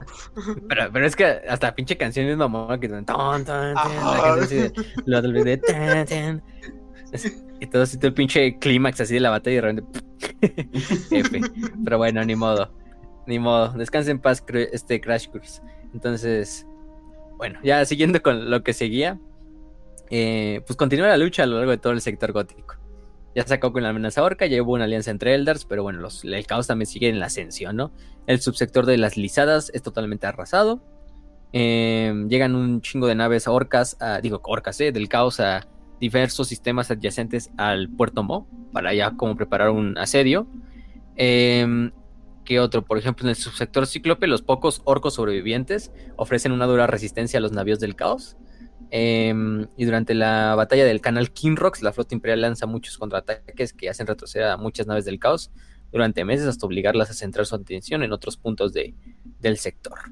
Ya dijimos, em, muchos de estos ataques pues también siguen siendo problemáticos, en especial ahora de los piratas humanos, porque ya, ya quitamos a los piratas elders del camino, ¿no? Ya están aliados con la humanidad. Ya quitamos a los piratas orcos del camino, pero todavía están los piratas humanos. Muchos convoys son capturados y planetas enteros se quedan sin, pues, sin provisiones, ¿no? Se empiezan a morir de hambre. Por ejemplo, en Stranibar, ese planeta que luego dijimos que este Abaddon va personalmente a destruir con su Planet Killer. Tres ciudades en enjambre, que eran habitadas por 100 mil millones de almas, se ven sacudir por revueltas debido a la falta de agua potable, porque los convoys no llegan, de tanto que los son atacados por las fuerzas del caos y por los piratas. Entonces, los propios centros de reciclaje del planeta y de depuración no, mames, no se dan abasto. Güey, no mames, pinche palapa de estar diciendo, ay, pinches putos, no aguantan nada. El, el, el, Monte, el Monterrey. el Monterrey del 40K, ¿no? También. Sí, Este, no mames. en este caso, pues empiezan a quedar sin Nosotros agua y. mantenemos al sector gótico. Y se lo lleva a la verga. ¿no? Y cuatro quintas Ah. partes del de- cuatro quintas partes de la población de Stranivar mueren de, des- de des- deshidratación, ¿no? Antes de que el siguiente convoy pueda burlar el, el bloqueo del caos. O sea, de, de sed, literalmente se quedan sin agua. Al igual que el Valle de México y Monterrey en los siguientes años. Entonces, vayan, váyanle pensando, gente, qué vamos a hacer. Este, pero bueno. eh, ¿Qué más? Después de esto, ya harto de los, de los muchos ataques de los piratas, Ravensburg dice, pues, no puede seguir, tengo que hacer una pinche iniciativa para acabar con estos piratas. Y bueno, envía a lo que es el este... mm, Se, se conforma una confederación de, de bandas de piratas a lo largo del canal Kinrox. Eh, cada una con ellas 50 navías del tamaño de naves de escolta. Incluso tenían un crucero clas- clase gótica robado y dos cruceros clase lunar también secuestrados. O sea, era una flota, aunque fueran piratas, pues ya tenían bastante, bastante, ¿cómo se llama? Eh, naves. Y aquí es cuando manda, eh, en este caso, a lo que son, ¿cómo se llama? Eh, a su propia fuerza de ataque, ¿no? Envía al almirante Moondark, también otro, el azote de los piratas, vamos a ponerle este güey, porque mandan a Moondark eh, con algunas naves, unos cuantos grupos de batalla del sector, entre ellos la espada del Orión, el Devastador, el Luciel, el Firmeza, el Cipra Proboti, que son algunas naves de la, de la, de la esta, del Imperio. Eh, también mandan el 24 Escuadrón de Destructores de las Viudas Negras, el primer grupo de fragatas Águilas y las fragatas clase Sable de la flotilla de patrulla del sistema Yunque 206. Y con todo este eh, eh, armada, Moondark va a decir, no, pues aquí le vamos a dar un pinche golpe devastador a lo que son los estos piratas y aquí se acaba, ¿no? En este caso, Moondark también lo que hace es utilizar bastantes naves de convoy como señuelo, como cebo, para que los estos, propiamente los, los, los estos piratas eh, tomen el bait y de esta manera puedan ser destruidos a través de una emboscada que le hacen las flotas imperiales. Pero no solo hace esto, sino deja, ya cuando están prácticamente ganada la batalla, Murdoch da la orden de que la última nave eh, pirata no se destruya, que se le deje escapar. Pero gracias a su navegante principal, Absalom Dral, este logra calcular la ruta hacia donde se dirige literalmente esta nave sobreviviente y se dirige hacia el sistema de la Costa Barbarus. Y bueno, justo cuando ya están dando los, los, los piratas confiados, eh, esconden la nave en este sistema. eh, piensan que ya no los van a seguir los imperiales, que simplemente esta nave escapó por, por, por su valía. Y bueno, y como dice luego el, el, el informe que Mordak le da al almirante Ravensbrück, dice, caímos sobre ellos como perros sobre su presa. Intentaron escurrirse en sus agujeros, pero mis escuelas estaban preparadas para eso. El propio Cipra Porboti destruyó 15 naves y sus pérdidas totales deben haber sido de más de 30 naves. Muchos huyeron a la superficie de Barbarus III, creyendo que estarían a salvo de nuestras armas. Qué equivocados estaban. Utilizando torpedos de plasma modificados por el magos Urilum del Adeptus Mechanicum, incendiamos la atmósfera del planeta casi desierto y los freímos. Solo tres navíos surgieron de la deflagración pidiendo clemencia. Nuestras armas les enseñaron cuál es la clemencia que da el emperador. Entonces, pues, con eso se exterminaron a todos los piratas en el, en el sector gótico, o a la mayor parte, a la gran confederación que se había hecho de piratas. Y Mordark, pues, para siempre también se quedó como el uno de los almirantes ahí que acabó con esta amenaza, pero así a lo, a lo bestia, así de mátalos en caliente, así, ¿no? De, ah, si quieren piedad, culeros, quieren piedad, ¿eh? Pues mira, este, este se llama Cañón Nova. Esta es la piedad que les podemos ofrecer. los piratas sacando en, en sus este box, code box, eh, nos están matando, nos están matando. ¿Quiénes? Ya me mataron. Las estamos acá en la, estamos acá en la rotonda de Bárbaros III. Ajá. Ya me mataron. No va. Y no vas a oír decir la. Hay una vieja ahí de fondo. ¡Ah! Este. Y ya. Pues ni modo, ahí les quedó. Y, y, falleció, el, falleció el clan de los de los de los tilines espaciales. Pero bueno. no, pero sí se los, se llevó la verga, se los llevó la verga a todos los piratas. Basadote. Eh, ya me mataron. Y basado también este Dark. ¿Y qué más? ¿Qué más? Entonces, bueno, después de eso, se viene ahora sí el punto de inflexión de la guerra. Aquí se viene la, batalla que va a decidir todo. La batalla que va a decidir el punto. Va a ser el Stalingrado de esta guerra. Aquí se decide el destino de la, del sector gótico. Y va a ser la famosa batalla de Getsemani batalla de Getsemani, que va a ser la batalla más grande, por mucho, de toda esta guerra, en la cual finalmente Ravensburg se da cuenta de que la única forma de, darles un golpe devastador y cambiar el balance de la guerra es lograr destruir el mayor número de flotas caotas en un solo punto. Indiscutiblemente se tiene que hacer y se va a hacer a través de juntar a la mayor parte de la flota de batalla gótica en un solo punto para mandarlo contra todas estas flotas del caos. Es decir, es un pinche plan en el cual se arriesga todo, ¿no? Pinche en este plan incluso Ravensburg dice. Sí, no, no, aquí cabrón, así, de acorazados, o sea. En este, aquí pinche batalla de Midway ahí. Em, es donde dice, pues aquí tenemos que desmadrar a los, a los caotas. Obviamente, y Ravensburg dice, sí, vamos a dejar muchos sistemas eh, desiertos sin una protección adecuada. Lamentablemente van a tener que defenderse por sí solos durante este periodo de tiempo que dure la batalla, ¿no? Durante este, esta operación. Con Ravensburg, pues sí sabe el, riesgo que se avecina, pero también sabe las, la, ventaja que se avecina si se gana esta batalla, porque les das un golpe devastador a las fuerzas de, Abaddon. Y por mucho tiempo estuvieron ahí calculando las rutas donde estaban pasando las flotas del caos, hasta esperar que la mayor número de flotas del caos se, lograra como tal eh, poner en un solo, en un solo eh, punto, ¿no? De hecho, esas son las palabras que dice este mm, Ravensburg eh, de, hecho, esta es la carta que le envía a este, a este Horst para que Horst también apruebe la, operación y le dice, estos son tiempos problemáticos que requieren una acción directa. Si no actuamos con firmeza y con plena confianza en el emperador, seremos derrotados en 10 años y habremos rendido el sector entero a nuestros enemigos. No se trata solo de eliminar de un plumazo a todos los navíos del caos. Enviaremos el siguiente mensaje tanto a las flotas del caos como a las del imperio. El imperio nunca se rinde sin una lucha. Entonces, bueno. Eh, durante muchos meses se empiezan a hacer salidas en falso porque se logra como detectar una flota del caos, pero luego se ve que no es tan grande como la que deseaba Ravensburg y se, se, aborta el ataque. Y Ravensburg ve, su primera oportunidad eh, a mediados del año 151 del milenio 41, cuando la mayor parte de los navíos de exploración imperiales informan de que una flota del caos se movía en masa dirección al sistema Getsemani. Ravensburg entonces en ese punto toma personalmente el mando de la flota al bordo del derecho divino. De hecho es una pinche escena en el juego así de, no, estamos listos, los hemos detectado en Getsemani. Y hasta Respire dice, ¿y cuál va a ser mi cuáles van a ser nuestros refuerzos, señor? Este, y Ravensburg, yo voy, yo voy a ir personalmente al mando de mi nave, la derecho divino, acompañándolo al almirante Spire, no se preocupe. Hoy morimos aquí hoy ganamos aquí o morimos intentándolo, ¿no? Y pinches y, y Ravensburg va al mando del derecho divino, que es una clase emperador, pero una pinche nave hermosa, güey. Porque es hasta como roja y todo. En este caso, entonces, pues sí dice, no, yo, güey, yo soy el refuerzo, ¿no? Este, no, y aparte van un chingo de otros, ¿no?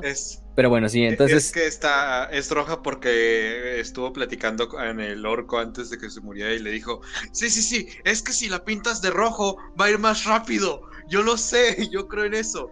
Entonces el Ravensburg, ah, mira, interesante, interesante. Y ahí, güey, ya la pintó de rojo. Sí, de hecho va, pues va él, va el este almirante Spire, va el almirante Mordark, el que dijimos hace rato. Em, entre capitanes famosos va el capitán Blight de la nave Guardián. Entre otros también va el capitán Abridal. Este, otro, otro grande, otro grande que vamos a ver por ahí el rato. El capitán Abradiel de la. ¿Cómo su nave era? La llama de la pureza, creo que era su nave, la Flame of Purity. Ujú. Esa era su nave. Sí, que bueno, sí, es parte del grupo de batalla de, de Spire, al Spire. final de cuentas.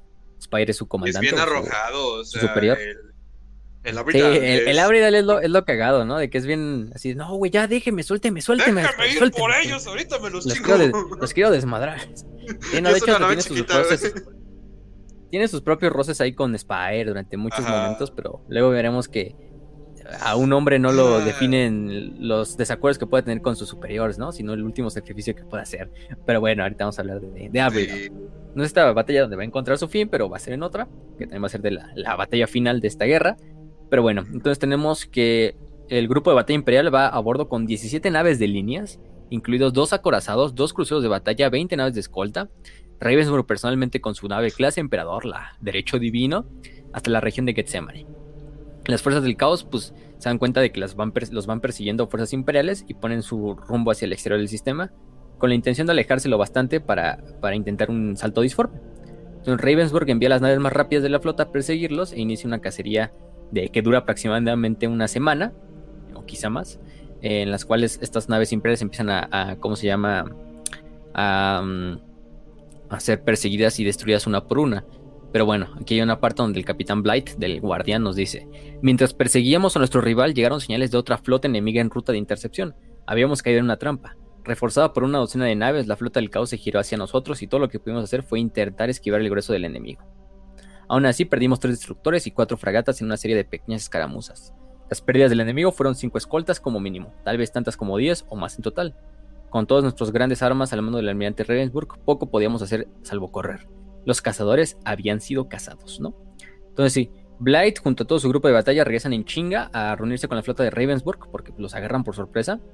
Em, aún así las flotas de imperiales, toda esta flota imperial sigue siendo ampliamente superada en número porque aparte llegan otras dos flotas de batalla del caos.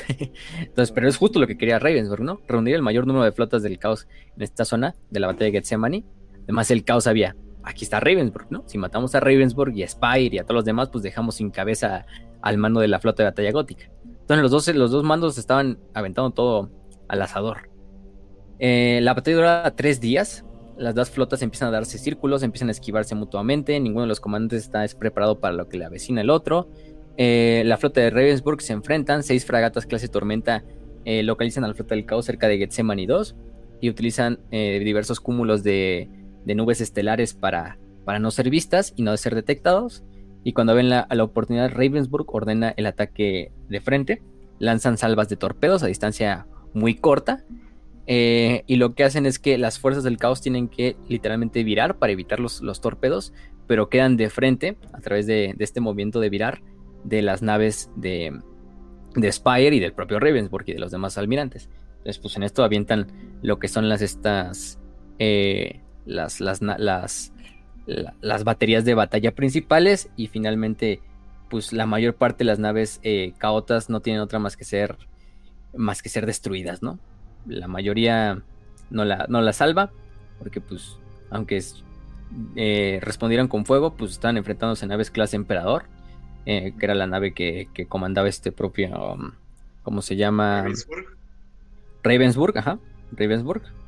Entonces, pues por esta parte sí, la mayor parte de las naves caotas son destruidas, ¿no? Aquí de hecho hay una parte que nos dice el teniente de navío Martin, que nos dice, ¿qué pedo? ¿Qué pasa con esta parte? Dice, fuimos conducidos a un choque directo con nuestro enemigo. Las naves del caos devolvieron torpemente nuestro intercambio de fuego. Nuestras oleadas de naves de combate aullaron entre su flota. Algunas fallaron y otras consiguieron impactos críticos que abrieron grandes agujeros con las explosiones. con nuestros escudos deflectores delanteros y el casco de prueba reforzado, su fuego de respuesta causó pocos daños. Nuestros escoltas mantuvieron cuidadosamente al enemigo agrupado en una masa compacta mientras atravesábamos su línea de batalla. La nave se agitaba cuando disparábamos andanadas simultáneas por ambas bandas. Entonces Ravensburg dio orden de fuego a discreción. Las estrellas no eran favorables al enemigo. Difícilmente podíamos fallar a esa distancia, ¿no? Y bueno, la flota imperial destruye la mayor parte de las flotas eh, caotas que se encontraban en la batalla de Gethsemane. Eh, entonces, el señor de la guerra del caos que comandaba esta flota empieza a intentar escapar. Escapa, eh, seguir. Y justo en este momento es cuando la flota del caos pues parecía que ya estaba escapando, ¿no? Parecía que, la, que ya se habían escapado, que lamentablemente no se le iba a poder dar casas a todas, cuando de repente em, reciben eh, señales los imperiales de que otras naves se acercan hacia el grupo de batalla del caos, y no son nada más y nada menos que las naves del Ultratime, eh, lideradas por, por él mismo. Eh, y las naves del caos pues, son aniquiladas una por una. Cada una es cazada hasta ser destruida todas. Los sobrevivientes no queda ninguno. Los Eldars gritando en nombre de Kayla Mensha Kane, pues este, felizmente destruyen hasta la última nave como tal eh, caota, sin dejar ningún sobreviviente.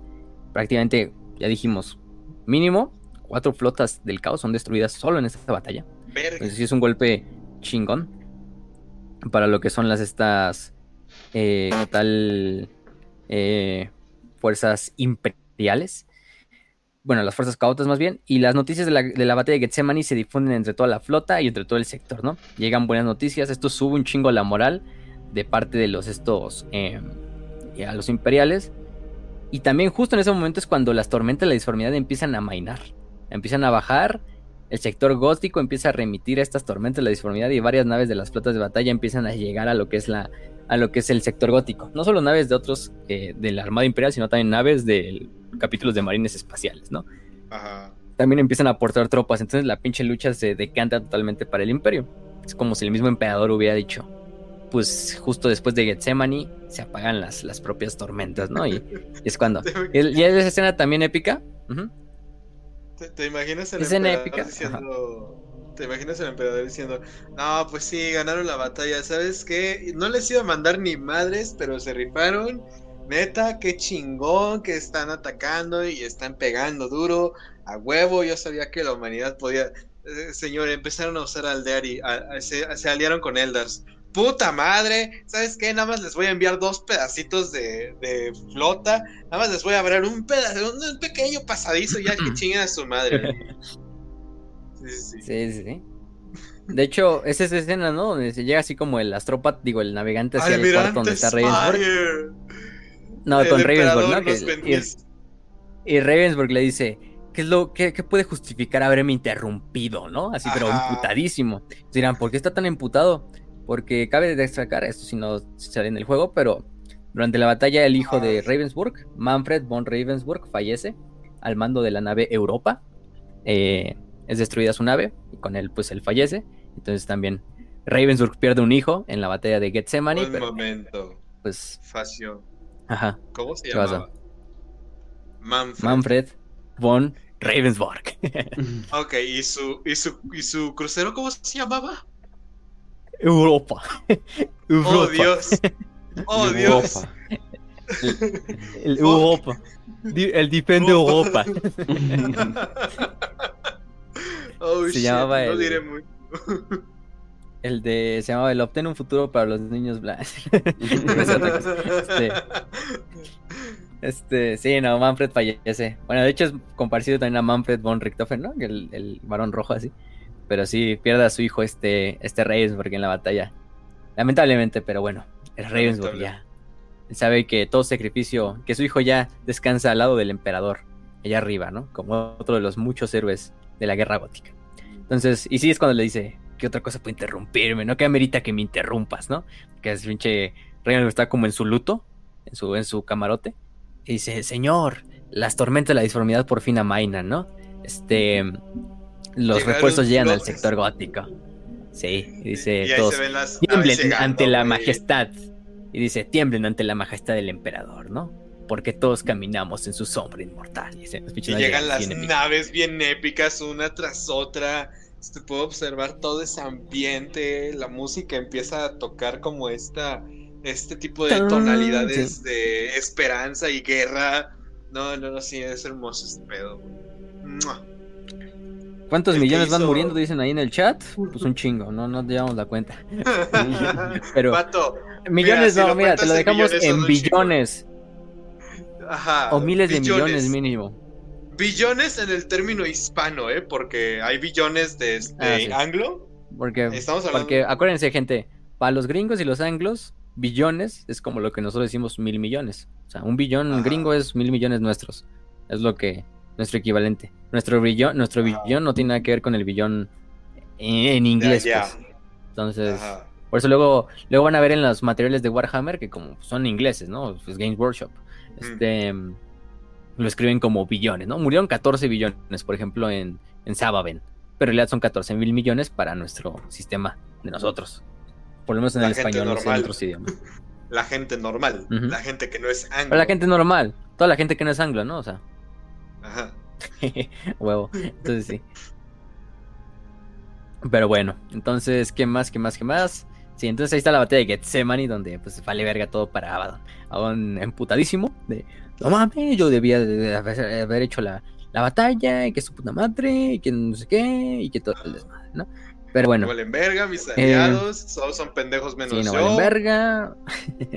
Exactamente. Ahorita me los voy a Entre los capítulos... Guys y no van a ah, valer verga. Allá vamos. Eh, aprovechando esa parte, pues sabemos que los capítulos astartes de los cuales llegan, por ejemplo, algunos son los cónsules blancos, los exorcistas, los talones rojos, los ángeles de la redención, entre otros. Son algunos de los capítulos astartes que llegan y también a, ayudar en, el combate. Entonces, pues ya aquí está encantando la guerra para totalmente el otro lado, para el, lado de los estos como tal eh, imperiales, ¿no? De hecho, ahí es cuando este Abaddon hace un ataque así como de simplemente por ira, ¿no? Así como de, ay, hijos de puta, no puedo perder esta batalla, ¿no? Y va hacia el sistema Tarantis, eh, que es un sistema que tiene una estrella bastante grande.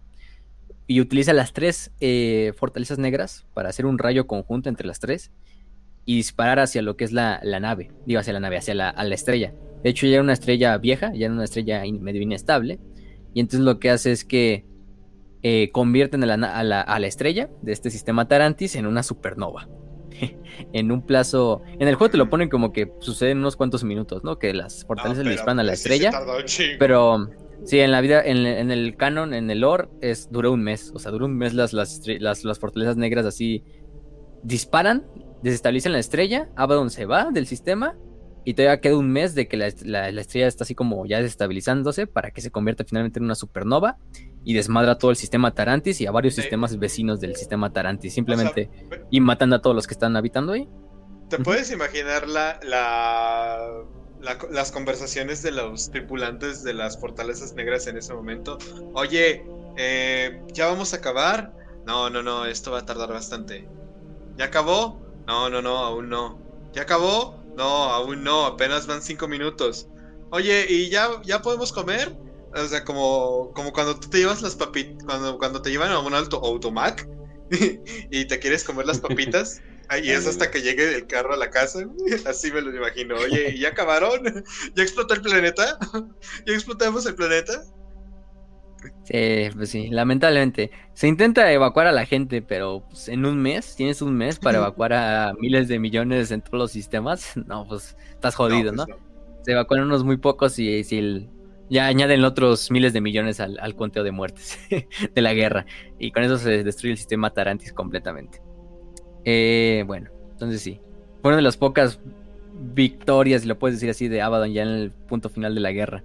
Porque más que nada era una no, ser así como un rage quit, así de, a la verga, voy a llevar el mayor número de culeros conmigo. Voy a patear el balón lo más lejos posible porque ya me metieron gol, ajá, sí. Y bueno, toda esta, esta casa de Abaddon continúa y todo lleva hasta lo que es el sistema Shindelgeist, ¿no? Que es otro sistema. Eh, en este sistema Shindelgeist, donde es donde la quinta fortaleza negra, la fortaleza negra 5, flotaba en este sistema. Eh, Ravensburg y los Eldars, ah, liderados por este, por este Eldratain, eh, aceleran para llegar a Shindelgeist antes que Abaddon, ¿no? Abaddon sabe que ahí está la flota, la, fortaleza negra. De hecho, los imperiales hacen como baitear a Abaddon para que vaya por la quinta fortaleza negra a Shindelgeist y ahí tomarlo por sorpresa. Eh, los Eldars eh, comparten su secreto de la, de la, telaraña. Bueno, no comparten su secreto, pero dejan pasar a las naves imperiales a través de los portales de la telaraña para que lleguen en chinga a Shindelgeist y esto, esto hace que los imperiales lleguen mucho antes que Abaddon. Eh, de hecho, llegan cinco días antes a Shindelgeist que Abaddon. Y con esto va a empezar la, última y la también la última y la batalla donde se decidirá el futuro de la guerra gótica, que es la batalla de Shindelgeist, ¿no? Em, es la última batalla como tal. Eh, cuando llegan las naves de Abaddon, pues es un échalo todo al asador, ¿no? Obviamente Abaddon está siendo superado numéricamente, ahora el que, el que eres superado numéricamente es Abaddon y aparte es emboscado por las fuerzas imperiales, ¿no? Pero bueno, él sigue teniendo tres fortalezas negras y sigue teniendo al Planet Killer, ¿no? Al mando. Entonces, eh, la batalla, pues sí dura más de tres días también. Y se produce un pinche número aterrador de bajas en ambos bandos, tanto en el Imperial como en el Caota. Las naves del caos al final no pueden igualar las fuerzas reunidas de, contra ellos. Y al final del tercer día de lucha, eh, Abaddon rompe de nuevo el cerco imperial. Él decide retirarse de la batalla. Eh, bueno, no retirarse todavía. Utiliza las fortalezas negras eh, y rompe el bloqueo. Así le vale verga la batalla en general. Le vale verga Spire, le vale verga Ravensburg, este, Eldratain. Y él se dirige completamente con las tres fortalezas negras hacia lo que es la estrella de Shindelgeist. En este caso, eh, Ravensburg ordena a todas las naves que lo intercepten lo más rápido que se pueda. Em, obviamente poco se puede hacer para detener una nave de ese tamaño como lo es la Planet Killer o las fortalezas negras. Eh, y junto y entonces Abaddon le da el orden a las tres fortalezas negras que empiecen a hacer lo mismo que hicieron en Tarantis, ¿no? Ahora lo van a hacer en Shindelgeist, dice este Abaddon. Pues si no voy a ganar la batalla, mínimo me llevo a todos estos cabrones conmigo. Bueno, en ese caso le ordena a, a este, al buen, a las buenas fortalezas negras que empiecen el ataque. Empiezan las fortalezas negras a hacer este rayo conjunto, ¿no? Para empezar a desestabilizar la estrella de Shindelgeist. Ya son tres, entonces pues la van a hacer muy rápido. Y es en este caso que Abaddon ya se va de la batalla, como tal, Abaddon escapa de la batalla. Luego le va, a, le va a dar la orden a dos de las fortalezas negras para que también escapen, pero bueno, están haciendo este rayo y es cuando, pues, lamentablemente, ninguna nave imperial está al alcance de las fortalezas negras, más que una, ¿no? Este. ¿Y quién era ese, ese valiente capitán? Oh, no más. Sí, déjame. Déjame ir, déjame ir buscándolo porque aquí tengo el discurso literalmente para no, no decirlo mal. Este. Sí, aquí está, aquí ya lo tengo, ya lo tengo. Entonces, bueno, la única nave que está al alcance, porque es una de las naves que se adelanta, porque ya dijimos quién era su capitán. Su capitán es el capitán Abridal de la llama purificadora o de la Flame of Purity. Ya dijimos un poquito de Abridal, era un capitán al mando de Spire. Eh, era un güey bastante aventado, un güey que tuvo bastantes desacuerdos con Spire, pero al final pues, los dos fueron buenos camaradas uno del otro. Eh, y Abridal es el único que está cerca de la nave, ¿no? Abridal dice, pues no mames, soy la única nave que está cerca, y le informa a Ravensburg y le informa a Spire, a sus superiores, de que, de que va a intentar detener a las, a las, tres fortalezas negras. Eh, en este caso, em, las armas del crucero de batalla poco pueden hacer contra las estaciones. Entonces empiezan a acumular energía en el centro de la estrella, ¿no? Hacen como una estrella las tres, las tres fortalezas y en el centro empiezan a canalizar este rayo de energía para destruir la estrella de Shindelgeist, ¿no? Entonces Abridal ve como esa ventana de oportunidad y Abridal junto a toda su esta su nave dice que desvíen toda la energía, le, ordena a toda la tripulación que desvíen toda la energía de todas las armas, de los motores, la desvíen hacia los escudos de vacío de la nave. El, que la desvíen hacia ahí para que de esta forma pues la nave tenga el suficiente momentum para entrar dentro del rayo o entrar en esa parte del punto central del rayo para desestabilizar lo que es la eh, a las tres a las tres fortalezas negras, ¿no? Para que haga como un rebote para que las fortalezas negras. Corto, Sí, como un corto, exactamente, algo así, perfecto, ¿no? Es la analogía perfecta, hacer un corto ahí con su nave, ¿no? Lo, le, la orden a su tripulación, su tripulación felizmente acepta el sacrificio, hacen sus oraciones y Abridal su última transmisión es soy el único que está al alcance de las fortalezas negras. Mientras va dirigiendo la nave, Abridal da sus últimas palabras que es por mi fe que la luz del dios emperador se extienda hasta la estrella más lejana.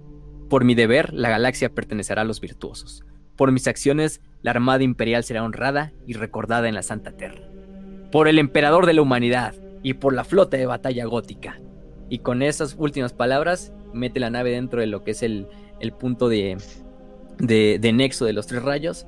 Y con esto genera este corto, desestabiliza las naves, genera una energía de rebote que termina apagando a las tres estaciones de batalla, las tres fortalezas negras. Y con esto evita que la estrella de Shindelgeist sea destruida. Y eso abre la ventana también para que la flota de Ravensburg y de Spire eh, se embarquen e intenten tomar las fortalezas negras, ¿no? En ese momento las, las fuerzas del caos dijeron, ah, no mames, no, no, no mames, estoy, estoy escuchando, estoy, estoy escuchando borroso. Y, y se escucha la música de la Rosa de Guadalupe, güey, ahí toda la dramática. Se despidieron con la risa. Fueron. Lo último que escucharon fue la risa de Abridal mientras él se sacrificaba por el imperio. Putas.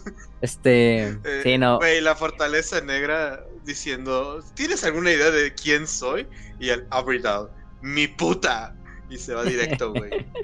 sí, no, entonces Abridal fallece, obviamente, pues una vez destruida, Pues sí. evaporizada.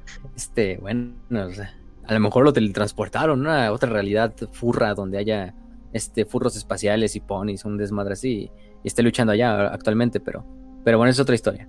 Em, entonces sí, lo que pasa es que Abaddon, dijimos, les había dado la orden a dos de las fortalezas negras para que escaparan. Entonces dos de las fortalezas negras escapan, en chinga, escapan así, en el momento en que se estabilizan, utilizan lo poco que les queda de energía para prender los motores de la disformidad y salir corriendo, ¿no? Estas dos fortalezas negras luego van a ser las que se va a quedar Abaddon. Una de ellas va a ser la Will of Eternity, que va a ser utilizada para destruir Cadia, al final de cuentas. Y la otra va a ser la que se le va a entregar a, a este Huron, Blackheart, para la cruzada terrana. Pero la última que se queda, eh, pues la utiliza como bait, otro bait.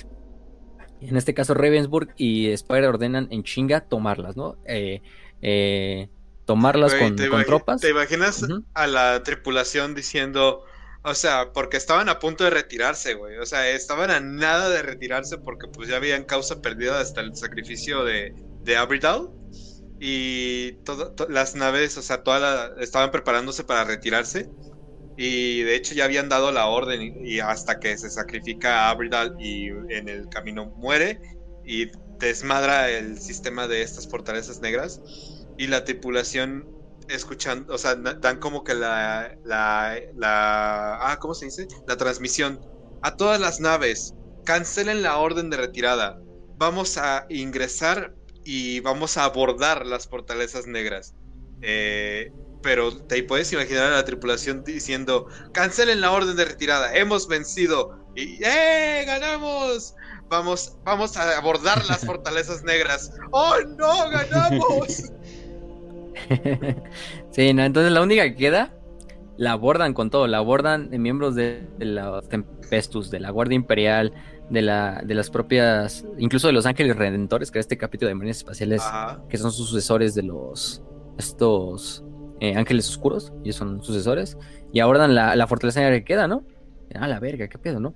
Este, mm, de hecho, el cabo Goldwyn nos los, nos los dice todo, que es uno de los sobrevivientes. Era uno de los, de una- iba en una de las cuadrillas encargadas del abordaje y nos dice, nos, ojo, ajá, hay que, nosotros estamos diciendo aquí sobrevivientes, ¿va? Para que se den una idea de qué, qué martirio fue la recuperación. Nos quedamos con la boca abierta al no encontrar ningún tripulante a bordo de la Fortaleza Negra. No hubo oposición alguna a nuestro abordaje. Y cuando entré me encontré con una base totalmente irreconocible respecto a aquella en la que me había entrenado. Las propias paredes parpadeaban llenas de energía y se habían convertido en una superficie negra, profusamente ribeteada. Algo completamente opuesto a los pasillos y habitaciones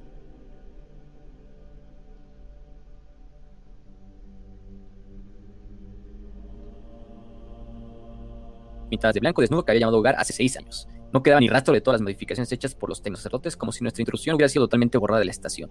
Estuvimos a bordo durante tal vez una hora, cuando de repente un silbido de tono agudo llenó el aire, y los muros se volvieron de color rojizo. Un sentimiento de pánico llenó nuestros corazones y volvimos corriendo los tiburones, es decir, las naves de asalto. Llegamos justo a tiempo, ya que ni un segundo después de que hubiese- hubiéramos abandonado la fortaleza, este empezó a resquebrajarse y a romperse lentamente en miles de fragmentos. Debería haber sido un momento feliz ver a nuestro enemigo destruido. Pero aunque no puedo explicar exactamente el porqué, mi corazón se llenó de tristeza y no pude evitar sentir que había desaparecido algo magnífico. Bueno, esto es lo que nos dice el cabo Goldwyn, que era un uno de los sobrevivientes, porque sí, aunque él nos dice y él fue afortunado de lograr llegar hasta la nave de, de- de- de- abordaje en la que llegó, muchos otros no fueron tan afortunados y fallecieron en el momento en que la Fortaleza Negra se estabilizó y se destruyó a sí misma, ¿no? Entonces, eh, pues sí, es una victoria agridulce porque... Te digo, en ese momento, ya que están todos dentro, bueno, pues mira, yo creo que vamos a tener que comprar mucha pintura, pero lo vamos a poder arreglar. Yo estoy seguro de que lo vamos a poder arreglar. Yo crecí aquí, conozco este lugar. Y se escucha la voz, advertencia, autodestrucción en dos segundos. ¡Pum! y ya valió pito completo, güey. Sí. Exactamente, y bueno. Pero al mismo tiempo que esa fortaleza negra se autodestruía, Todas las otras que dijimos son. Teníamos tres capturadas. Eh, bueno, sí, tres capturadas. Todavía las, otras eh, cuatro. Bueno, las otras tres más bien, sí, porque esta ya se autodestruyó. Las otras tres fortalezas negras que quedaban en el sector gótico, las que todavía no había capturado Abaddon, también se autodestruyeron de la misma manera. Con ella todos los, todos los habitantes y soldados de la, del ejército imperial o de la guardia y de la armada imperial que estuvieran dentro de ellas, ¿no? Entonces, así como si nada, las, las, las cuatro fortalezas negras se destruyen eh, completas, ¿no? O sea, el sector gótico se queda eh, en tan solo unos cuantos minutos sin todas las fortalezas negras. obviamente las dos que se lleva Abaddon no son destruidas, pero, pero sí, totalmente son aniquiladas estas fortalezas negras. Luego el inquisidor Horst en un informe al almirante Ravensburg le dirá que, bueno, le dice lo siguiente, ¿no? ¿Quién puede decir lo que habría sido capaz de hacer Abaddon con las seis fortalezas? Existen algunas cosas demasiado peligrosas para permitir que existan, y alguien o algo decidió que las fortalezas negras formaban parte de esa categoría, ¿no? Y es lo cagado, que en el juego, como tal, eh, de hecho esto es lo que dice Hort, ¿no? se despide igual con esta como frase, y justo en ese momento vemos cómo se, se, se ve una silueta, ¿no? Una sombra de una entidad que se ríe, ¿no? Una entidad que se ríe en el fondo y que al parecer todo este plan fue parte suyo. Eh, y es obviamente el, el embaucador, ah, ¿no? Ah, yo, ah, claro, Segorak, obviamente, ¿verdad? Sí, sí, sí, sí, sí. Segorak. Sí, Por favor, dime que sí es Segorak. Te ruego que me digas que es Segorak. No, no, no es Segorak, es el, el Setán que todos conocemos como Mefretan, el embaucador, ¿no? De Deceiver. En este caso, de hecho es lo cagado, que al final de cuentas, Moriana, sabemos que Moriana existe, ¿no? Que era la bruja que le dijo los, las cosas a Abaddon. Pero eh, ahí te dicen como que te dejan entender que por lo menos ese vez donde Abaddon fue a pedir consejo, esa no era la Moriana original, sino era este, el embaucador, diciéndole a Abaddon, ah, sí, toma esta desmadre, ¿no? ¿Y por qué ustedes dirán, y por qué quizá, por qué Mefretan o el embaucador o el Deceiver quiere destruir estas fortalezas negras, ¿no? Pues, si se acordarán pues, de la guerra en los cielos, las fortalezas negras fueron creadas para destruir a los Zetan, ¿no? Entonces, pues qué mejor que un Zetan que le convenga que, que otros se maten para destruir una de las armas que está hecha para destruirlos, ¿no? O bueno, es lo que suponemos, ¿no? En realidad tampoco tenemos mucho después de que se desarrolle este pedo de por qué eh, el Deceiver fue el que participó en este desmadrito de destruir las fortalezas negras a final de cuentas, ¿no? Eh, a Abaddon, manipuló al Imperio, manipuló a todos al final de cuentas para destruir las estaciones. Aunque bueno, Abaddon también se queda con su, con su pequeño pedazo del pastel.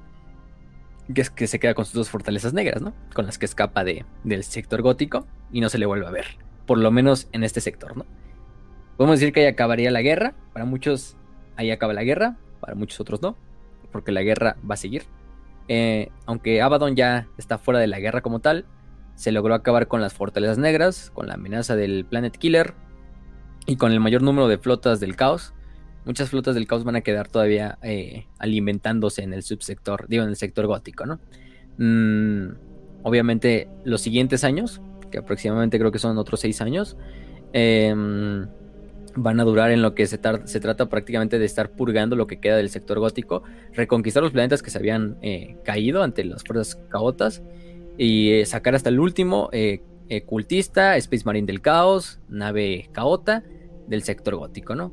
Ya sea con el trabajo obviamente de la eclesiarquía de restaurar la fin del emperador en los planetas, la inquisición de perseguir a aquellos que habían colaborado con los seguidores de los dioses oscuros y también contra los senos, purgarla obviamente de piratas, de los que quedaban todavía, de orcos, de Eldars, que bueno, los Eldars ya en este punto ya es como que, bueno, hicimos nuestro desmadrito, ya nos vamos. Bueno, nos vamos.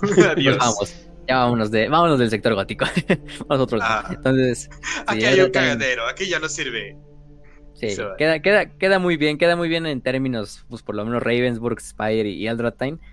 Pero bueno, sabemos que al final de cuentas la, la, guerra fue un pinche. Eh, por lo menos vimos eh, decenas de planetas ser destruidos, o por lo menos hacerlos inhabitables. Cuatro de las seis este, eh, fortalezas de piedras negras fueron destruidas, dos robadas. Eh, Horst después va a permanecer el resto de sus días buscando al resto de las fortalezas negras y el ojo de la noche. Em, de hecho, el ojo de la noche, bueno, no, no, lo decimos ahorita, pero por ejemplo, la mano en la oscuridad Luego este Abaddon se la regala a este Mortarion. De hecho, Mortarion luego la va a utilizar en las guerras de la plaga para, para llamar unas cuantas plagas sobre Ultramar. ahí es donde está esa madre. 20 años de guerra, cientos de generaciones perdidas, eh, billones, en el sentido hispano de la palabra literal de, caídos. Entonces, bueno, ahí tenemos héroes del imperio también caídos, como Manfred von Ravensburg, como el capitán Abridal, como el comodoro Bandes, eh, entre muchos otros. Eh, también, pues, propios miembros de los ejércitos de Space Marines. Del caos, pues sí, del caos al final de cuentas tenemos a bastantes miembros de que caen entre ellos, por ejemplo, este Arkham, el, el este, el cómo se llama, el, el Maléfico, eh, el Hierofante de Val, Locabanama, que también era uno de los grandes Space Marines que iban ahí al mando. Eh, también cae en la, en la, en la guerra. Eh, aunque bueno, también luego vemos que Typhus, por ejemplo, Typhus, este, el famoso Typhus de la Guardia de la Muerte, se queda ahí en el, en el, en el sistema, ¿no? La Terminus S también hace una misión a lo que es el, el Yunque 206 del que hablamos, una misión secreta que no sabemos para qué fue. Pero bueno, al final de cuentas, la mayor parte de las fuerzas caotas son destruidas y aniquiladas, exterminadas en el sector gótico. ¿no? La flota imperial y para la flota de batalla gótica, el coste fue tan alto en vidas humanas como el número de naves. Se necesitarían años, décadas, este, siglos para reconstruir la flota de batalla gótica a como era antes de la guerra. Eh, obviamente también para entrenar a nuevos almirantes, nuevos capitanes, etcétera, comodoros. Pero bueno, las leyendas de esta flota de batalla ya se habían cimentado, ¿no? Entre ellos el almirante Cornelius von Ravensburg, obviamente el almirante Spire, eh, el capitán Abridal, el comodoro Bandeas, el almirante, eh, este, ¿cómo se llama? Aurelion, entre otros, ¿no? Eh, todos los altos señores de Terra hacen un edicto en el cual se reconocen los esfuerzos de toda la flota gótica y se graba el nombre de cada tripulante que sirvió en la guerra, desde el gran almirante imperial Ravensburg hasta el tripulante menos importante del navío mercante más pequeño, se graba en un monolito, especialmente construido con, e, ese fin, em, en, las estancias de los héroes en el Palacio Imperial, ¿no? Ponen los nombres de Ravensburg, de Spire, de Horst, de Abridal, obviamente, de muchos otros. dale, dale, básicamente se convierte como esa placa donde está eh, escrita todos los países que pelearon contra el eje en la Segunda Guerra Mundial. Y luego ves países que tipo Perú, güey, o este... Eh, ajá, o sea, como países que, que literalmente nada más se metieron para echar bola, pero no hicieron absolutamente nada. Encuentras ni Costa Rica, Nicaragua, Perú, este, pedos así de Liberia. aquí, encuentras, no sé, así pinche Martincito, cocinero de la nave eh, El Puño del Emperador, de la nave mercante El Puño del Emperador. Una mamada así. Este, y hasta arriba el Ravensburg, ¿no? Y, todos los demás, ¿no? Horst. Y bueno, no solo de la Armada, también del Ejército Imperial, de la Guardia Imperial, de, del Árbites, de los Space Marines, etcétera, ¿no? Pero pues los que se llevan la mayor parte del monolito de los nombres del espacio son los héroes de la armada, de la flota de batalla gótica, ¿no? Que pasa luego a la leyenda como una de las flotas de batalla más legendarias de toda la historia imperial, ¿no? Quizá la más legendaria, ¿no? Quizá a lo mejor solo superada por la Battlefleet Solar, pero porque es la Solar, ¿no? O sea, en este caso. Em, junto a la Gripina, la Gótica, pues se vuelve, se vuelve un punto legendario y se vuelve la más reconocida entre todas las flotas de, de batallas o sea, cientos de, almirantes, de, güeyes de la escuela Progenium, intentan entrar o ser transferidos al sector gótico para servir en la flota de batalla gótica, ¿no? Porque se vuelve así como de, no mames, la flota de batalla gótica, güey, la que defendió el imperio, ella sola durante la doceava cruzada negra, ¿no? Pues, se hace ahí del éxito. Eh, Spire, luego vamos a ver que el güey, en una de las muchas misiones después de la guerra, eh, entra la disformidad junto con su flota y el güey se pierde 800 años. no, se le vuelve, no se le vuelve a ver, por lo menos en el sector gótico, hasta 800 años después, cuando sucede lo de Cadia. Próxima. Sí, hasta la próxima. La leyenda de Spire también se cimenta porque, güey, o sea, Spire desaparece así de la nada de repente. Y el güey aparece hasta 800 años después durante la, la, la treceava Cruzada Negra para volver a defender o reunir las fuerzas imperiales que quedaban desperdigadas después de la caída de Cadia. Pero sí, el hasta luego dice, no mames, ¿cuánto hemos estado en la disformidad? Lo sentí como meses. Y de repente el, el Comodoro, señor, hemos estado en la disformidad por 800 fueron años. 800 años, este... Ay, güey. a la verga. No, y lo más cagado es que el Spider, ah, bueno, no hay pedo. Sigamos, un Volvamos a la mensaje a todas las locas. eh, Vamos a Port Mo. Así como, Es así Spider, cagado, no mames. O sea, Spider, Spider no se pone ni un momento así pensando, no, güey, toda la gente que dejé atrás, mi familia, mi vieja, a lo mejor no sabemos si Spider tiene así, vieja, hijos o algo así. No, güey, me vale verga, ya se murieron todos, vámonos a, a trabajar de nuevo. No, Este, güey, lo más cagado es que Métanse otra vez a la disformidad entra- y llamen a todas las, Ajá. a todas las naves. vamos a Port Mo para volver a juntar todas las. Y es, esto es, imagínate que de la nada, güey. Por ejemplo, nosotros que somos mexicanos, güey, o sea, de la nada encontramos una señal, una transmisión de pinche cura Miguel Hidalgo diciendo atención a todas las tropas mexicanas o cosas así, güey. Para volver, para reunirnos a una batalla contra los gringos o algo así, güey. No mames. Sí, no. De hecho, bueno, Ravensburg pues fallece de viejito. es decir, es decir, se nos, se nos muere el buen sí. Ravensburg, ya de, ya de viejito el, el, el- el señor. Ya, ya, ya. Pues sí, ya. Ya, ya le había dado mucho, ya se, se fue como los grandes. Eso, eso, eso, eso sí que no. Entonces, No me, no me Em, sorprende que se muera de viejito, me sorprende que él no haya usado implantes que extienden la vida por cientos de años. Así que, no, pues el güey sabía que se metía. A lo mejor ya, ya después de que perdió un hijo, pues dijo, ah, ya. Ya no Ya, queda nada por qué vivir. Me dejó morir aquí. Este, pero sí, Ravensburg es. También Ravensburg tiene una de las famosas frases, ahorita la, ahorita la decimos. Que de hecho es la que dice después de la batalla de. No sé si es de Getseman o de Schindelgeist, una de las dos. Eh, pero bueno, ahorita, ahorita la digo. Pero si Ravensburg fallece, Horst luego se va a buscar lo que es el, a las fortalezas negras. Horst, pues es un inquisidor, a él sí le vale verga. ya- ah, yo sí pago mis 800 Ajá. años de, de- de vida todavía que me quedan. y la vamos a ver ya hasta el final de su vida ya cuando se reúna con la Inquisidora Greyfax, cuando, cuando dé su alma Vaya para que sea posible de un Gilliman. demonio y que Greyfax pueda desterrarlo. eh, y sí, este, todo este desmadre. Pero eso lo hablaremos cuando sale la resurrección de Gilliman, ese, ese, ese pedacito. Pero, de hecho, hasta en el Battlefield Gothic, ¿no? Te dicen, este, el Spider así, no, güey, ahorita, güey, ahorita, ahorita le habla al Ravensburg. No, ¿qué cree que Ravensburg ya se murió hace 400 años? La verga. Así, así que- así que- ah, bueno. y bueno, ah, no, no pasa nada, bueno, se fue como un grande, así, este, espera, ah, mis respetos, Paltón. Este, em, de hecho, pues él se vuelve, ¿no? Como el sucesor de Ravensburg, como Ajá. gran, este, Lord Admiral, ¿no? En este caso. Ajá, alto almirante. Entonces, Ravensburg estaría orgulloso, claro que sí. Em, pero bueno, eh, ¿quién más? ¿Quién más? ¿Quién más podemos mencionar? Pues no, los demás ya murieron, entonces ahí lo dejamos, creo. Pero, de muertos. pero con ese, pero con esa parte, pues yo creo que podemos acabar el episodio de la, de la cruzada, eh, eh, de la doceava cruzada negra, más bien. En este caso, con el sacrificio de todos los grandes héroes de, del imperio. ¿Qué más? Nada más déjame despedirlo con la frase, ahora sí. Es una frase muy, muy pequeña de, de, Von Ravensburg, pero es la frase que, que le hace famoso, porque hecho creo que es la frase así que utiliza cuando ya como también este, creo que se muere. Pero, a ver, déjame ver, déjame ver si lo encuentro. Si no, bueno, ¿qué podemos, algo que quieras decir este, ah, ya, ya lo encontré.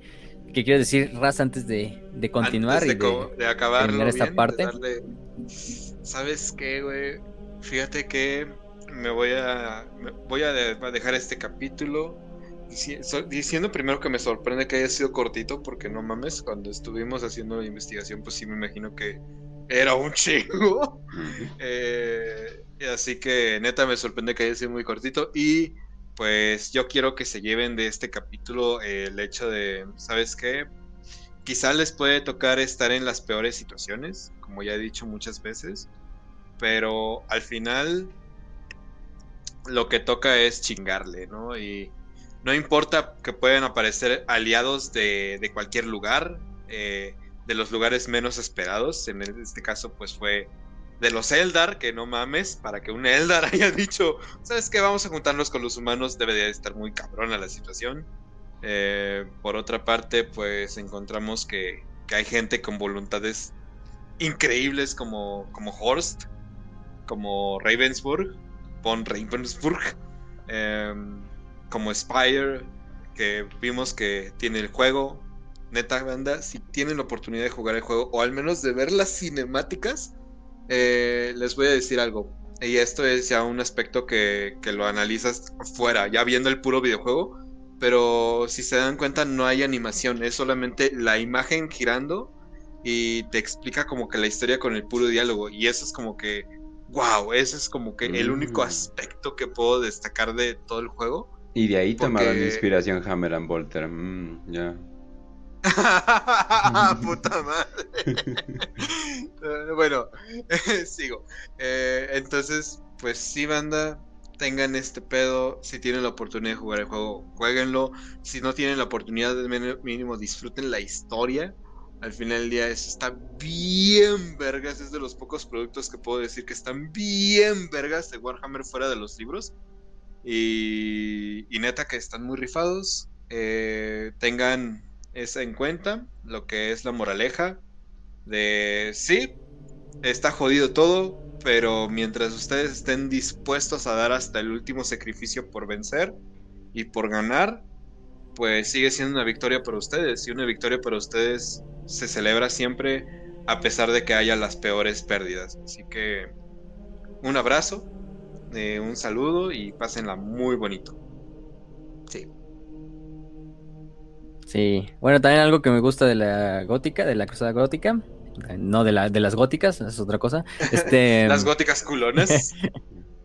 eh, aparte, nada, este, es que si vemos también mucho del, del- de lo bonito de la cruzada, de la docena cruzada negra, es que como que te dejan ese mensaje final de el sacrificio o la entrega de hasta el más insignificante eh, eh, servidor imperial vale la pena, ¿no? Y vale la pena remarcarla como en el Salón de los Héroes, ¿no? Al lado de los grandes héroes del imperio, como los primarcas, como Macarius, como los santos en vida. Cada uno Este, cuenta. Cada uno de esos sacrificios cuenta, cada ¿no? granito de arena. Es como el mensaje de los anillos, ¿no? O sea, de no importa Ajá. qué tan insignificante te consideras en el gran esquema de las cosas, tan solo hasta el más pequeño de los hobbits, en este caso el más pequeño de los ratlings, puede cambiar el destino, ¿no? Alguien como el capitán Abridal, eh, alguien como el almirante Spire, que simplemente era un capitán de nave, que de repente ascendió y que el destino lo puso ahí, eh, y todos los sacrificios de toda la gente del sector gótico, ¿no?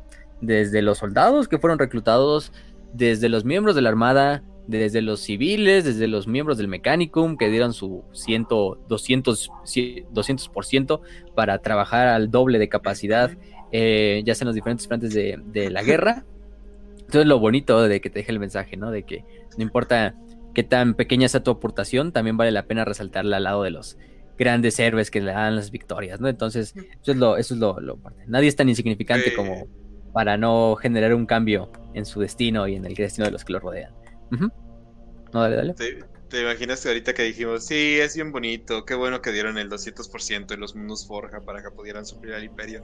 Y toda la gente esclavizada, güey, bien jodida, sin derecho a tomar agua para seguir trabajando en las mundos Forja. No importa, ¿es eso o ser pinche servidor de un pinche monstruo de tentáculos de la disformidad, eh? Ajá, Este, El, el que planeta que había sido para exterminatos era de Slanesh, y sabemos que Slanesh es cringe, así que fueron basados en su esclavismo. Mira, de hecho aquí ya tengo las dos frases. Bueno, una es la, la frase de Ravensburg, que es, gracias al emperador, he acabado mi deber. Y es la frase con la que acaba la batalla de Gethsemane y también la frase con la que según se despide en, su, en sus últimos minutos de vida, ya cuando está viejito y se muere. Yo estoy una foto ahí de, de- del Spire, del Ravensburg, así ya como viejito, así como toda la gente viendo su, su féretro así. Bueno, su cuerpo ahí, el güey, como una catedral. Este... eh, y bueno, la otra es una frase que tanto dice Spire como dice Ravensburg, pero bueno, es uno de los slogans que te puedes quedar con las partes de la, de la flota de batalla, tanto gótica como de todas las flotas de batalla imperial y de la armada imperial, ¿no? Que dice así: Somos los defensores de la humanidad, somos la espada del Oh. emperador y el puño de hierro del imperio.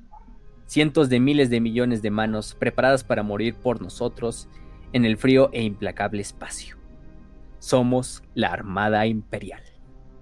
Y bueno, con eso Oh, terminamos el programa, ese con terminamos la guerra gótica y con eso terminamos. Es la mierda del tráiler. esa. Y también le dice Ravensburg te lleva en el juego y luego Spike Sí. también la repite. Entonces, bastante épico Oh, sí. bastante, bastante épico. Entonces, vayan y, vean la, guerra gótica. Jueguen el juego de las guerras góticas, bueno, el de Battlefield Gothic, tanto el 1 como el 2, pero si quieren más de la guerra gótica, pues es el 1, porque pues de eso va. Ese va. Eh, también vale la pena, vale la pena, hay unas dos novelas, les digo, hay dos novelas que valen la pena leer si les gusta la guerra gótica. No las cuentan desde el punto como tal de Spire, de Ravensburg, de Elbertheim, no. Las cuentan como tal desde el punto del capitán Leoten Semper que es un capitán pues, de una nave. Su nave es el crucero imperial conocido como el Lord Solar Macarius. Vaya nombre que le pusieron a ese crucero, bastante épico. Entonces, él es el capitán del Lord Solar Macarius, este, de esta nave. Y son dos novelas que de hecho creo que se planeaban hacer tres. Al final no, nada más hicieron dos. Son mm. novelas relativamente viejitas, son del 2001. Este, bueno, no, tan viejitas, pero son de las clásicas. Eh, mm. escritas por Gordon Rennie. Eh, una es Execution Hour, o la, la hora de la ejecución y la otra es Shadow Point o el punto de la sombra, ¿no? Estas dos novelas son las novelas que, hablan de la guerra gótica. Eh, prácticamente nos hablan de todo lo que tiene que ver y todas las aventuras, bueno, no las aventuras, pero las batallas en las que lucha el buen Leon Semper durante la guerra gótica. Vamos a ver que tiene muchos momentos épicos. No le pide nada a Spire, no le pide nada a Ravensburg. El güey también se las da muy bien. Les digo, les adelanto, por ejemplo, en una de las escenas, un pequeño spoiler, porque sé que ni las van a leer, pinches prietos. Además están en inglés, no sé si tienen en español. este. Em, hay una escena donde son interceptados durante un viaje disforme su nave por una nave de, de la Guardia de la Muerte. Bueno, de la Guardia de la Muerte, una nave de, la Armada que se había pasado a Norgol. Eran. Lo que hace este Letwen es hacer baitear a la nave de, de, de Norgol eh, haciendo, bajando sus escudos Geller, imagínense los huevos de, Leuten, de bajar los escudos Geller, irlos bajando exponencialmente, para hacer pensar a la nave, a la nave Caota que le estaban fallando los escudos Geller, y esta se acercara para, para que pues pudieran presenciar de primera mano como una nave era destruida por demonios, ¿no? Entonces los del caos, ay güey, vamos a ver cómo se destruye una nave del caos. Uy, pon las palomitas. interesante. Pon las palomitas, y de repente cuando la nave del caos se pone al lado de la nave de, de Leoten, Leoten vuelve a reactivar en chinga los escudos Geller y, dispara las, todas las baterías de, batalla que están eh, en, estribor y madres, manda la, chingada a la nave, a la nave de, de Norgol.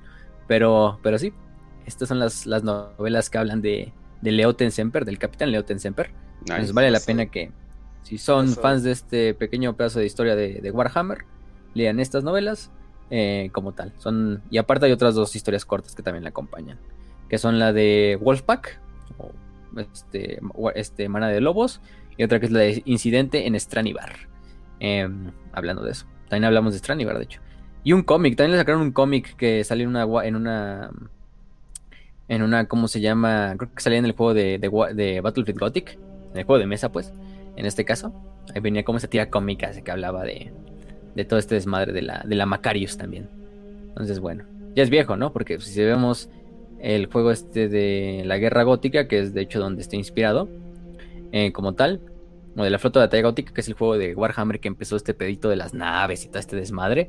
Eh, pues, Era de mesa. Pues nos salió en el 99, salió en el 99, ajá. Entonces, pues sí, ya tiene bastante rato. Entonces, eh, la primera expansión fue esta de Battlefield Gothic, como la primera, sí, expansión, campaña, como lo quieran ver. Y ahí venían estas novelas, o le daban trasfondo también a las novelas estas de del capitán eh, Leoten Semper. Si las encontramos en español, pues sepan que las vamos a poner. Y también si, creo que están en el canal, creo que están en inglés.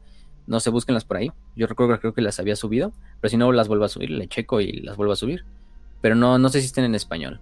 A lo mejor, no sé si me pareció alguna vez verlas en Sahariel. Que a lo mejor las había traducido, pero pero no, no, les miento, les miento si les digo que, que sí. entonces, de todos modos, si en inglés, léanlas. Si les gusta este periodo. Esa es la recomendación también. Pero bueno. Con eso creo que acabamos. Muy bien. Bueno, acabamos. Acabamos, pero no acabamos. la eh, sí, exactamente. Acabamos, pero empezamos eh, nuestra sección de al final.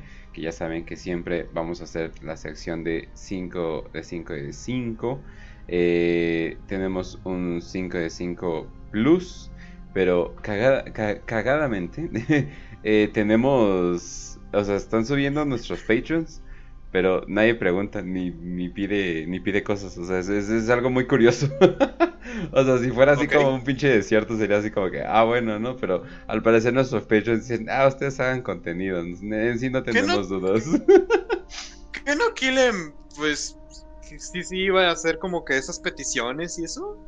Para, pa- ¿Y el para- Dante pa- también? no, no sé la verdad, o sea, la, la verdad. Eh, que- de hecho, Kill, de hecho, Kill hoy mandó su pregunta y dijo, ay, me da hueva ponerla en el Patreon, se las mando por aquí. Creo que eso es lo que pasa, ¿eh? Creo que eso es lo que pasa, ¿eh? Creo que eso es lo que Ah, pasa con ok. muchos. De que les da hueva la... o instalar Patreon, ¿no? Es así de, güey, ni siquiera puedo ver morras eh, bien, bien ya en esa aplicación, ¿no? Entonces, por sus nuevas reglas, entonces como que pinche hueva, ¿no? Pero bueno, eh, por cierto, muchas gracias a todos nuestros, a Patreons, muchas gracias a Alberto Parra, Dante Alfredo, Techama, a Oscar, Oscar Salazar, a Manuel Villaverde, a Kilemol, a Fergosa, a Magicos, a George, a Rolando, a Charlie Goods, a César y a Brando Edu, Brandon, perdón, y a Brandon Eduardo. Muchas gracias por eh, estar ahí. Ya saben que tienen eh, acceso a cápsulas exclusivas, a arte exclusivo eh, de Voiv. Eh, literalmente, no sé si es real todavía, siento que todavía es como alguna ficción de mi imaginación que desapareció y empezó a hacer arte por ahí, porque la neta hace arte muy bonita y salió de la nada el güey. Así que, y muchas gracias a, muchas gracias a Void. Eh, si quieren escucharnos ahorita mismo hablar de los squats, su nueva historia, su vieja historia especulaciones y más o menos todo lo que pasó con los squats, eh, nada más El es- es- Patreon. Sí, no est- estén pendientes en Patreon y de hecho es, es la es de las últimas publicaciones, entonces la neta ahí estamos y estamos bastante bien, la verdad. Entonces, un ahora sí que un, besazo para todos los que eh, nos, nos están apoyando ahí. Pero bueno, entonces eh, vamos a pasar a las 5 de 5 de Rafa King. Dice 5 de 5, ¿cuál es su nave favorita? De cualquier facción o raza y por qué. Ah, miren nomás. De cualquier facción Mira, yo, yo tendría que ser la clase emperador, pero aprovechando este personaje, de, aprovechando este episodio, voy a decir la derecho divino, que es la del Ravensburg. Ah, porque esa se ve poca madre. O sea, se ve poca madre en el juego y se ve poca madre en el juego de. Bueno, hay una imagen súper antigua que se llama. que sale el Divine Right. No, es bien Grim Dark se ve la pinche imagen. Pero yo diría esa. En general, las emperador. Incluso más que las, las Gloriana. Mm, Raz. mm, sí. Pues, yo- neta, La neta, neta. o sea, yo creo que. Híjole, difícil, difícil para mí. Mm, no me puedo imaginar una creer. nave. Pues obviamente, pues ya saben, banda, la falange. Y si no existiera la falange, eh, el cruzado eterno. El cruzado eterno, sí. Así que sí, definitivamente. No, me quedo me, con. Yo me voy a ir con la ah, Conqueror, eh, la, donde está Mami y Lotarra Sarrin ahí. Dicen que ya es parte de la ¿Pero eso nave es por Lotarra? Sí, sí, sí. La, Pero- la, glo- la gloriana de, del, de los de devoradores, ¿no? Ajá, de los devor- ajá, de, sí. de Lotarra, es de ama- Lotarra, güey. Sí, o sea, No sí. mames. Bueno, sí, te- sí es de Lotarra, de hecho. Y de hecho se enoja un chingo cuando no cuando dices que no es tu no es su nave, ¿verdad? Pero no, más que nada porque me gusta que es una nave que le entra a los putazos literalmente. Imagínate, tiene una pinche garra como de oso para agarrar chingaderas, ¿no? Pues, ¿qué más quieres, güey? Sí, literalmente la Ursus Claw. Entonces, no, sí, eso es como que no mames, o sea, ves una nave y así, ah, no mames, está lejos y de repente te va agarrando y, eso, es- y se ve, no sé, me lo imagino que se va poniendo como unos guantes de box y es como a la verga. No, sí, pero sí, la neta, Pinche Popeye el marino ha hecho nave, güey, no mames. cabrón, sí, no, por eso me agrada la verdad, pero bueno. Entonces vamos a irnos con la siguiente de Coco. Dice, en caso de que los tiranos sean una amenaza insuperable para el imperio, eh, creo que el imperio, creo que quiere decir creen, creen que el imperio evacúe eh, mundos artificiales o se dejarían morir con honor.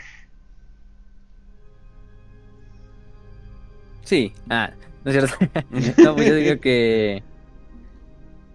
No, pues evacuarse, o sea, siempre Sí, o es sea, el imperio, no creo que se vayan así como de, ah, sí, nos dejamos comer. Este. De hecho, Sí, pues, la hasta razón en el. Battlefield, en el Battlefield Gothic 2, eh, en la campaña de los tiranidos, es lo que hace el imperio. O sea, vamos a mandar naves civiles para que puedan sacar a los civiles de aquí, porque no mames, está bien jodida la zona. y se supone que los tiene que proteger y tú te los comes, güey, pero... Recordemos, Pues que sí, el, recordemos que el imperio al final es una máquina de recursos y la gente son recursos, o sea, eh, quieras o no, Ajá. entonces al final del día vale más la pena rescatar a, to- a toda esa gente, aunque no sé, me imagino que alguien por ahí tendrá algún como eh, Doomsday Clock o Doomsday Machine, una máquina del fin del mundo, del fin del universo. Pinche Critman ahí diciendo, exterminatos a la verga, güey, ni les avises. Y... Algo, Ya. ajá, sí, exacto. O sea, como que me imagino que va a haber algo contra Tiránido. Pero, me, pero sí, o sea, el del Imperio, o sea, no es de que no es de que no le moleste perder gente. Es una, al final es un manejo de recursos y la gente sigue siendo un recurso, como en cualquier sociedad, de hecho. Entonces, no, obviamente no los dejarían morir si se pudieran, ¿no? Pero obviamente si ya no es salvable la situación, pues ya, ya saben lo que pasa con la gente con la gente inocente, ¿no? Pero citando a la Ship Mistress de, de Los Ángeles Sangrientos, eh, nadie de aquí se puede llamar inocente. es como que, ay, güey. Ajá, Ajá. Pero bueno, entonces vamos a la siguiente. Kill 'em all, 5 de 5. Eh, plus, pero lo hago por aquí porque me da hueva meterme al Patreon. ¿Qué se sabe de la guerra del falso primarca? Ah, caray, ¿qué se sabe de la guerra del falso primarca?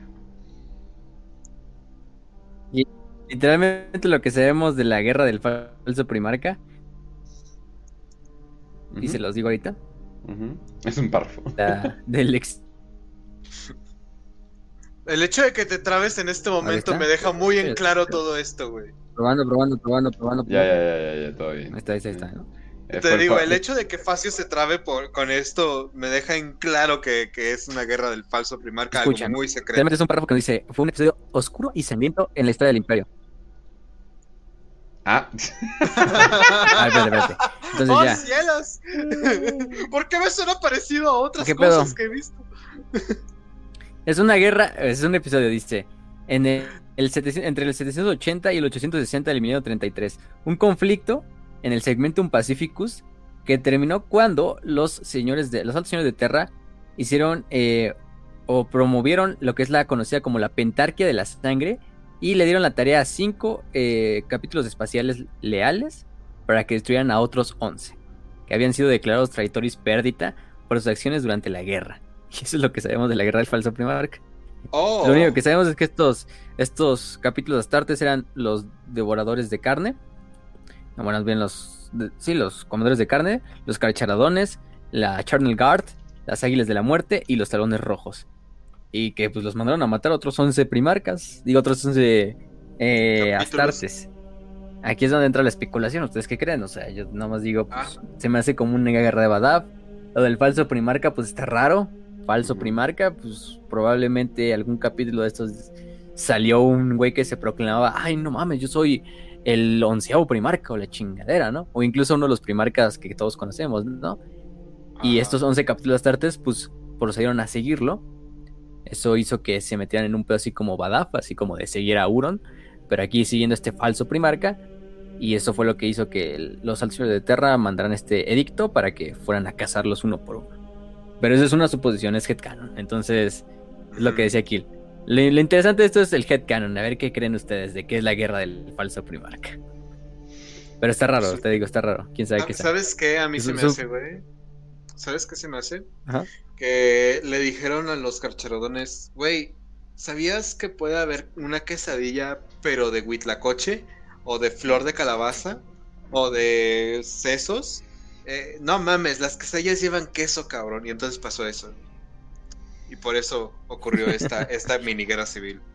Fue por la Sí. quesadilla, güey. Oye, pero es que además, o sea, del, del falso primarca, o sea, puedo haber sido un traidor y... y- y- y Las quesadillas ahí- eran de carne de primarca, decían seguramente, güey. Sí, o sea, es como que mucho contexto, obviamente, pues no hay, ¿no? Pero pues bueno. Eh, vámonos al siguiente. De Fabricio Moreno, 5 de 5. El clon de Fulgrim podría salir y de él imperó sacar. Ah, Jesus Christ. Sacar una semilla genética para restablecer la Legión 3. siendo una rima al fénix que de sus cenizas renace. Ah, ok. Y como es un clon más biológico, hipotéticamente el emperador podría completarlo con el poder de la disformidad para así hacerlo un primarca completo, ya que este parecer es, re- es ser leal. Ah, sí. A ver, a ver, a ver, a ver, creo que hubo un error de, de lectura. Verga. Creo que sí es italiano, güey. no y, traduce, y traduce todo en Google Translate o algo por el estilo. Aunque El dice, clon se llama Moreno, de- entonces me confunde. eh, pero sí, o sea, no. Eh, Podría ser del sur de Italia. o sea que si el colon de Fulgrim podría ser lealista, sí. Sí, sí, definitivamente. Eh, dice que si podríamos Sí. reconstruir la Legión 3 utilizando la semilla genética de un clon de Fulgrim. o Pues, sea, yo digo sí, que. uh, Y luego da la teoría de que. Sí, de que tiene los órganos, ¿no? pues sí, o sea, ¿cómo crees que lo hizo? Ah, lo, lo está haciendo este Fabius Bail. Fabius Bail pudo haber hecho la reconstruir la tercera legión si hubiera querido, pero es un cabrón, entonces. Este. Pero sí, o sea, un clon, pues para eso es, ¿no? Al final sigue siendo un clon y lo único que quieres es la semilla genética. No te importa que sea el líder de la legión ni nada. Es un pinche clon para Ah. cosecharlo y ya. No, pero O sea, aparte, el emperador podría. Güey, si sabes que el emperador, o sea, el emperador nada más está así de. O sea, nada más está haciendo ruiditos de fondo y ya, güey. O sea, no, no, no está haciendo nada en sí, o sea. o sea, no es como que, a ver, me Ah, Cuando voy. Empieza esa pinche canción así. Sí, o sea, no, no está haciendo nada bien bien. Si estuviera vivo, sí, pero pues, eh, ok, tal vez invade a Gil. No sé, como que es headcanon del headcanon y como que quieres que respondamos que sí, es decir, pues sí, güey. ¿Qué te podemos Sí. decir? ¿Sabes qué? Sí, Sí. tienes razón. Sí, sí, sí. Sí. O sea, no pero- entiendo tu redacción, pero sí. Sí, pero no, no, no veo a Fabius Bail como que haciendo cosas lealistas. Aunque Fabius Bail es un. Dios mío, eh, quién sabe qué fregados culero. estaba haciendo. Ajá. Dicen, el Caco Dominus. Eh, Dios mío, hace mucho no escuchaba ese nombre. Puede estar relacionado con las esferas que salen en la animación de Astartes. Oh, Jesus, es que todo el mundo anda pensando que es como. A ver, para explicarles rápido, el Caco Dominus es un eh, Psyker Cyborg Xenos. Sí, está bien Eh, pinche raro ese desmadre. Eh, Sí, exacto. Que era increíblemente poderoso, sí, pero horriblemente po- poderoso. Eh, tenía en control varios sistemas planetarios, pero si era tan poderoso, ¿por qué lo mataron los templarios negros, no? y pues lo mataron los Porque templarios el poder de la fe. ah. ¡A huevo! Exacto, ¿no? Lo Eh, que les dije, güey. Puedes llegar a- al Maelstrom y te lo chingas a putazos, güey. creó su desmadre y al parecer creó como que este como que anarquía eh, por, por muchos lugares era un psyker increíblemente increíblemente poderoso y se rumora que de hecho nunca lo pudieron derrotar nunca lo pudieron matar bien bien sino de que la historia verdadera se supone que está en las bóvedas de Terra ahí no sé con algún tipo de pues digo están los custodes no es como que, que y están las hermanas de silencio la- Ajá. Ujú. No, sí, Hasta sí, dice sí. que es la causa de por qué los templarios negros no tienen, no tienen, ¿cómo se llama? Estos psychers o ¿Psíquicos? los bibliotecarios. Sí, Se exacto. supone que cuando lo matan hace un pinche grito psíquico que mata un chingo de psychers a lo largo de todo su dominio. Y entre ellos mata también a los bibliotecarios de los, de los templarios. Pero, pero aún así, pues, lo único que tenemos. A lo mejor entiendo cómo ve la relación, ¿no? Porque un cyborg psíquico alien se parece un poquito a los cyborg psíquicos aliens que salen en Astartes, más que a las esferas, en este caso. Yo diría por ahí. Y, o sea, sí te da, o sea, también esos güeyes que vimos en el tráiler, pues sí son como cyborgs, psychers, ¿no? O sea, en este caso, les falta lo a alguien. Pues no sé, güey. Pero Últimamente va a yo creo que eso de Astartes Astartes sí es como 2, muy, ¿no? muy su propio canon. Hay referencias en, en Astartes a la época. Bueno, además ya sabemos que también las esferas te parecen a los Yubat. Ujú. Sí, exacto. Ah, el robot que falta y como Bueno. que le falta una pierna, tal vez dices, ah, pues tal vez con la poca tecnología de la pierna crearon esa esfera. Es el Cacodominus. Ah, Ajá, algo, o sea, algo así, o sea, Te po- digo- o sea, podría ser. Algo así, ¿no? ¿sabes qué, güey? Pues lo vamos a. O, sea, si se puede, a ver. Sí, a ver si seguimos vivos para entonces. Eh, va a haber Astartes 2. Ahí podríamos saber qué más. Lo vamos a ver en Warhammer 40.002. Ajá. Es que no mames. Todavía no quedo, todavía no quedo como que le. Astartes 2. Vete a la verga. Che nombre. Sí. Así que, pues no sé, güey, a lo mejor nos dicen algo por ahí. Quizás sí. Quizá para ese momento ya no exista Warhammer Plus. Pero bueno, Dorime, pero... Astartes 2. Eh, no, lo que sí me... Lo, lo que sí espero... Por cierto, vamos a hacer una cápsula de la herejía de Horus, ¿eh? Ese juego, de la neta, sí me tiene como mucho interés. Eh, y además me encanta la idea de Warhammer como que... Ok, la cagamos. Este juego es demasiado complicado para nuevos. Por favor, vengan a nuestro nuevo juego, la herejía de Horus. Es- eso, todo eso me agrada, la verdad. Entonces, esperemos hacer un, un- un episodio, una cápsula de ello. Obviamente ya saben para los Patreons que, que ahí lo van a tener. Pero, verga, es un Xenos, es un, son Psykers poderosos, es algo completamente nuevo. Es algo que los Eldar o los Necrones eh, se limpiaron la cola y dejaron por ahí y el papel evolucionó a través de millones de años. La neta no te podría decir qué chingados es los de Astartes. Y pues es que... ¿Qué tal si esa esfera es nada más como que una contención, ¿no? O sea, como que nada más como que los están encerrando, ¿no? O sea, no, está, está muy difícil la, eh, la, la respuesta. Podría ser, y si le atinas, eh, te, te regalamos un mes de Patreon gratis. o sea, porque neta sí sería así como, wow, what the fuck, el güey lo hizo. el Madman, el Madman lo, Batman did it. lo, lo logró, ¿no? O sea, como que sí estaría bien cabrón. Aunque bueno, aunque buena teoría, pero se supone que o que el Cacodominus está muerto o encerrado. Entonces, sí. Eh, dicen en los comentarios que haga una serie de la energía de Horus. Me imagino que ese trailer les costó un chingo de varo. Pero un chingo de varo. O sea, lo que me sorprende de la gente que, por ejemplo, Blink Studios, eh, no sé si todavía eh, Blink Studios de ese short, todavía no sé si aparezcan, pero bueno, busquen DC World Trailer. No mames, ese trailer se ve chingoncísimo, ya no tanto en esta época, la verdad. Pero Blink Studios eh, hacía muy buenos trailers y todo el mundo así de, no mames, ¿por qué no hacen? Y le preguntaron a alguien de DC World así de, oye, ¿por qué no hacen una serie así como, como eh, el tráiler que hicieron? Y es así de, ese tráiler nos costó 4 millones de dólares. Es como, a la verga. Holy shit. Ajá, entonces, no, banda, ese tipo de animación es increíblemente cara. Me imagino que sí les costó unos millones ese tráiler, por lo que me sorprende de que, bueno, creo que este, creo que este modo de juego le quieren invertir de todo, ¿no? Entonces sí, banda, eso, eso es- las animaciones cuestan. y cuestan mucho y tardan mucho. Entonces no creo que... Ah, pues así como lo hacen, hagan una serie. ¿no? Ah, tienes 100 millones de dólares por ahí. es como que... Sí, o sea, no, no, no, no es lo mismo. Eh, pero, Jesus, o sea, obviamente Hacemos yo entre todos los Yo fans. sería el primero en decir, obviamente háganlo, ¿no? O sea, porque no mames, obviamente está, obviamente está súper fregón, ¿no? Pero, híjole, no, no creo que esté en el presupuesto de, de Games Workshop destinado para series, Games sobre todo viendo Hammer and Bolter. Pero, sí es como que, ay, Sí. creo que no quieren Que gastar de hecho, mucho por dinero. fin, por fin nos dan un episodio esta semana. Pero es de Ay, Dios Sigmar, mío. entonces ZZZ. ¿Ah, en serio? Puta madre. Sí.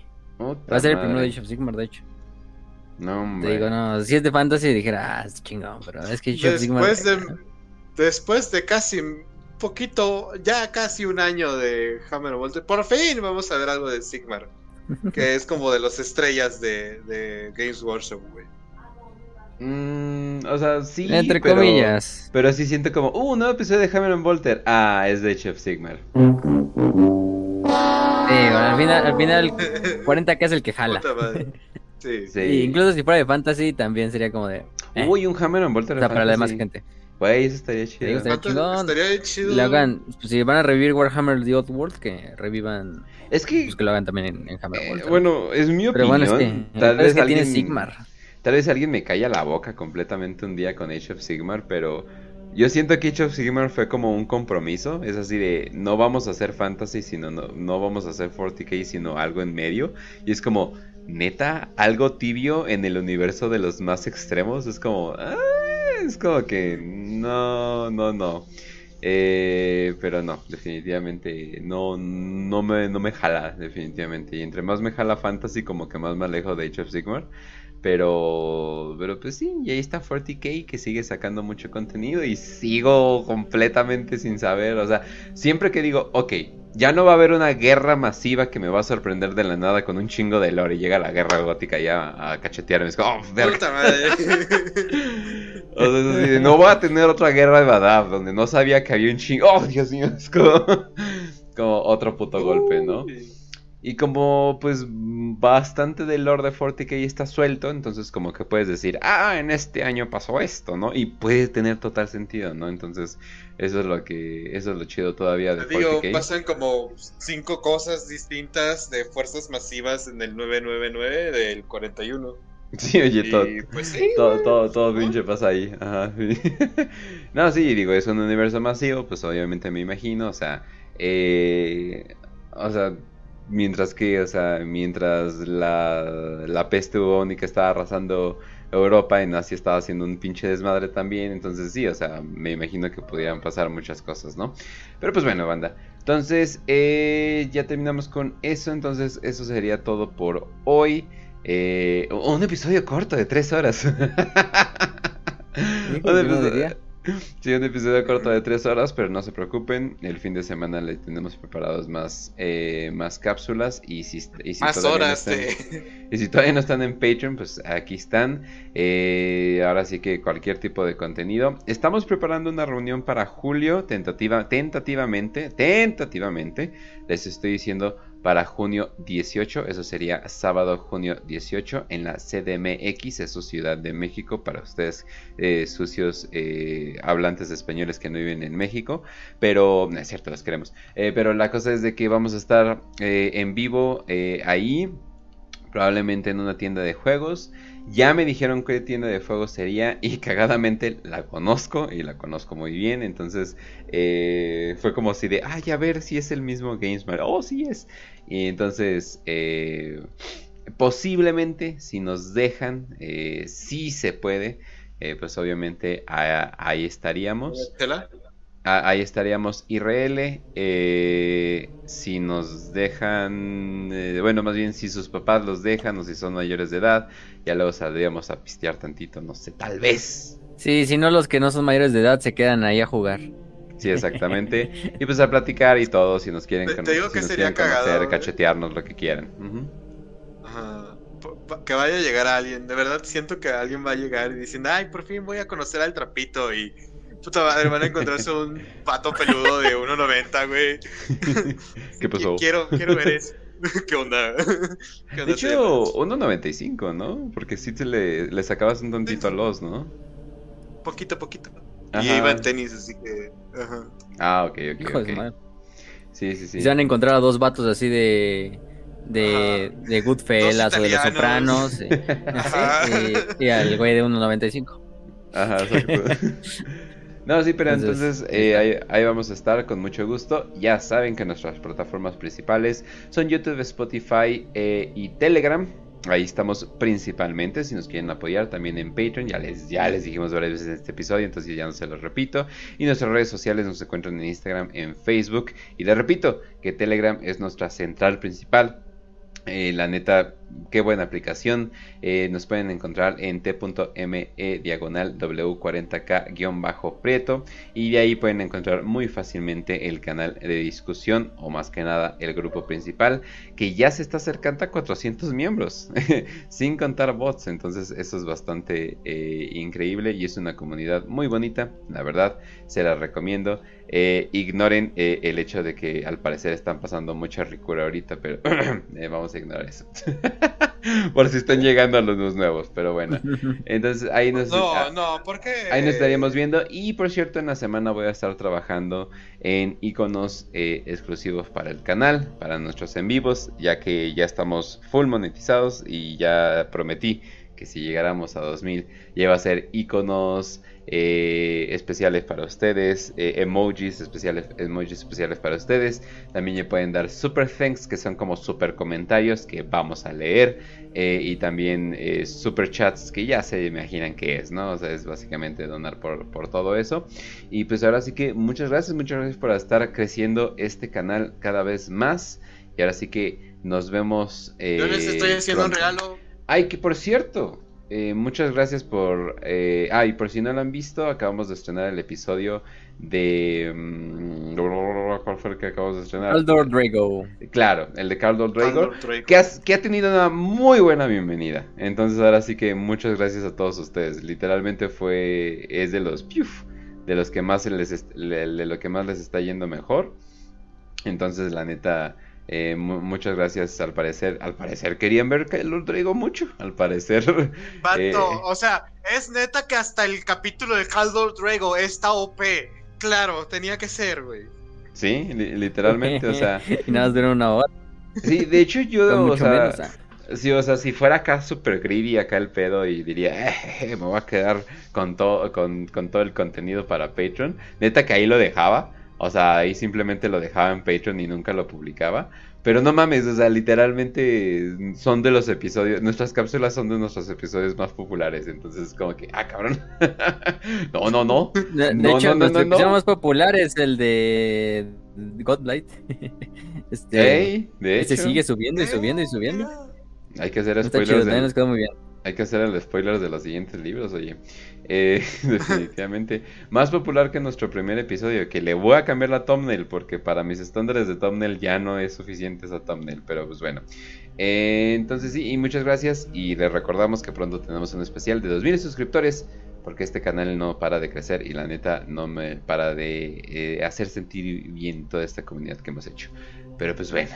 Ah, ras. Esperen eh, a futuro algo muy especial que estoy preparando para ustedes. Facio y Kench ya saben más o menos qué onda. Eh, ahorita estoy trabajando para que les podamos dar un buen contenido, muchachos. Así que, pues espero que la pasen muy bonito. Espero que tengan una excelente semana. Nos veremos en la próxima. Y también, pues, en los especiales de Patreon que pues, están saliendo cada semana. O procuramos que salgan cada semana. Ya saben que a mí me pueden seguir como arroba podcast-ras, a Facio como arroba facio-aeternum y a Kench como arroba kench1611. Bueno, ya, ya no Es- guion bajo Eternum, ¿eh? ahora es guion bajo WPP. Ya lo puse así para hacerlo más ¿Ah, fácil. sí? Ah, Sí, bueno, ahí luego se lo entonces, cambiamos. Hay que, hay que hacer el cambio también. Eh, qué bueno. Y pues espero que la pasen muy bonito. Los quiero muchos, mis pirititos hermosos. Y pásenla muy bonito esta semana. ¿Sale? Para algunos ya son vacaciones, los de la UAM. Así que aprovechen. O sea, siempre están en vacaciones. Hay, clases en la UAM. ya me preocuparon. Ah, huevo. Pero bueno. Este, aprovechando, pues sí. Eh, muy bien, Pero muy bueno, bien. Con eso sí, terminamos. Ujú. El, entonces sí, como ya dijo Kench, el 18 es tentativamente, o sea, tentativamente, gente, hecho, no ya se nos lo tomen todavía. cancelaron. Ya nos cancelaron porque van a estar en una convención, entonces tal vez el 25. Acabo de ver. Entonces a lo mejor el 25. Bueno, el 25, entonces, pero agendando, también pues ahí vamos a estar todos. Eh, igual a lo mejor si quieren, tráiganse hasta dinero, porque pues, va a ser una tienda de hobby, entonces si quieren unirse al hobby y a lo mejor no es su primera vez donde no saben ni qué pinche miniatura comprar. Sí, no mames, vayan a mejor comprar algo. pueden encontrar algo. No, Eh, también, también. No nos, no nos, no nos vengan a, a poner mal de que esos pinches prietos no gastan en nada. Ya de No, no. perdida, ya de perdido un pincel, así. ah. Ey, venden cartas Sí, de, de- Magic, eh, venden cosas del hobby. Sí, no, nada más de- venden de- Warhammer. De nuestro ¿eh? hobby, Entonces, venden un, chingo- cosas. un pinche deck por ahí o lo que sea. O, Venden, bueno, venden novelas. Hay novelas, unas cuantas novelas de Warhammer, hasta las White Dwarf. Uh, ya la hicieron, ya, la hicieron, ya la Uh, hicieron. sí. Entonces hay bastante. Pero, pero sí, ah, mira, viene el Vilchis. El Vilchis, ese güey venía a comprar pendejadas acá. Entonces, de ese, ya con el Vilchis solo, a lo mejor se iba a toda la tienda. Entonces, no hay pedo. A huevo, ¿no? Pero bueno, entonces sí. La siguiente semana todavía no les decimos qué personaje, qué vamos a hacer. Y probablemente hagamos una Legión Astartes. Eh, la que nos seguiría, creo que entonces serían los. eh, de una vez se los digo para no dejárselos con esta, con esta, esta, con la duda. Pero bueno, mientras tanto, ya saben dónde nos pueden encontrar. Nos pueden encontrar en lo que es este, prácticamente todo lo que es eh, eh, Facebook, Evox, Spotify, obviamente aquí en YouTube, donde ya estamos monetizados. Recuerden que desde 2 dólares o aproximadamente 50 pesos, porque ya ahí se hizo como la conversión. Eh, nos pueden seguir en, Patreon. Entonces, en ese caso, pues vayan al Patreon. Y en el Patreon nos pueden, como se llama, este, pues propiamente seguir y de esta manera, ser partícipes de muchas cosas, ¿no? Desde ver las cápsulas, desde ser eh, acreedores al, al, ¿cómo se dice? Al, al famoso, eh, como tal, artwork de Void, que es este artwork que está haciendo este Void para, para, la, para el Patreon, que lo pueden utilizar como fondo de pantalla, etcétera. Entonces ahí también pueden usar eso. Y bueno, recordando, pues, ay, aquí tengo la, esta, la gráfica. Eh, la siguiente semana, entonces sería capítulo de. Y mira, a muchos les va a gustar, a muchos pinches degenerados que nos escuchan, porque va a tocar el episodio de los hijos del emperador y de Fulgrim. Entonces, pues les toca a ellos, les toca a ellos episodio. Entonces, de esa va a ser la siguiente semana. Entonces, sí, estén atentos a todas las redes sociales porque vamos a estar dando todos los avisos. El club de lectura fue ayer y de hecho ya quedamos con el siguiente libro que va a ser eh, eh, Acechante del Vacío, que es la última parte de la trilogía de los Amos de la Noche, de Aaron Dembski Bowden, ya para darle finitud a esta saga y acabarla como los grandes. Entonces, ese club va a ser probablemente. Mira, si de hecho la reunión es el 25, pues probablemente es el 26, el club de lectura. Entonces, en este caso, sería ese mismo día, digo el 26, obviamente, eh, tentativamente, obviamente eso puede cambiar. Eh, Claro, depende de la claro. gente, pero pues les damos casi siempre un mes. Les damos casi siempre un mes para que lo lean, entonces pues, ahí esténse, ¿no? Tienen eh, un mes para leer el Ace- El Acechante del Vacío y reunirnos con, con nosotros en el club de lectura para discutir. Y con Entonces, todo bueno, ahora sí. para entrar al siguiente episodio. Ya estoy listo. Ah, sí. Ujú. Ok.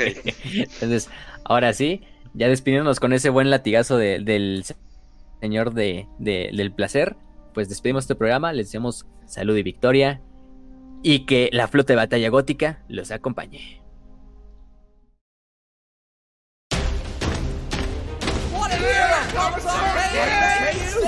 Thank you, thank you, thank you. No, no, it was all of you. Seriously, it was your bravery that made this all possible. Kai, Kai, Kai, Miss K, hero of the Imperium. Kai, Kai, Kai, Miss K, hero of the Imperium. Thanks, sir. First, I was nervous of you giving me command of the front lines against the foul greenskins. Ah. Well, you observed from the rear lines, uh-huh. but I see now that it was a test. Your faith in my abilities filled me with a determination so intense I can barely express how it burned. And thank goodness, considering that. But the rear line was completely flanked by an undetectable force of giant invisible orcs. Oh, oh but fortunately, fortunately, you had the brilliant idea of having the humongous, sneaky orcs blindly chase you as you tactically withdrew your chimera into a nearby valley.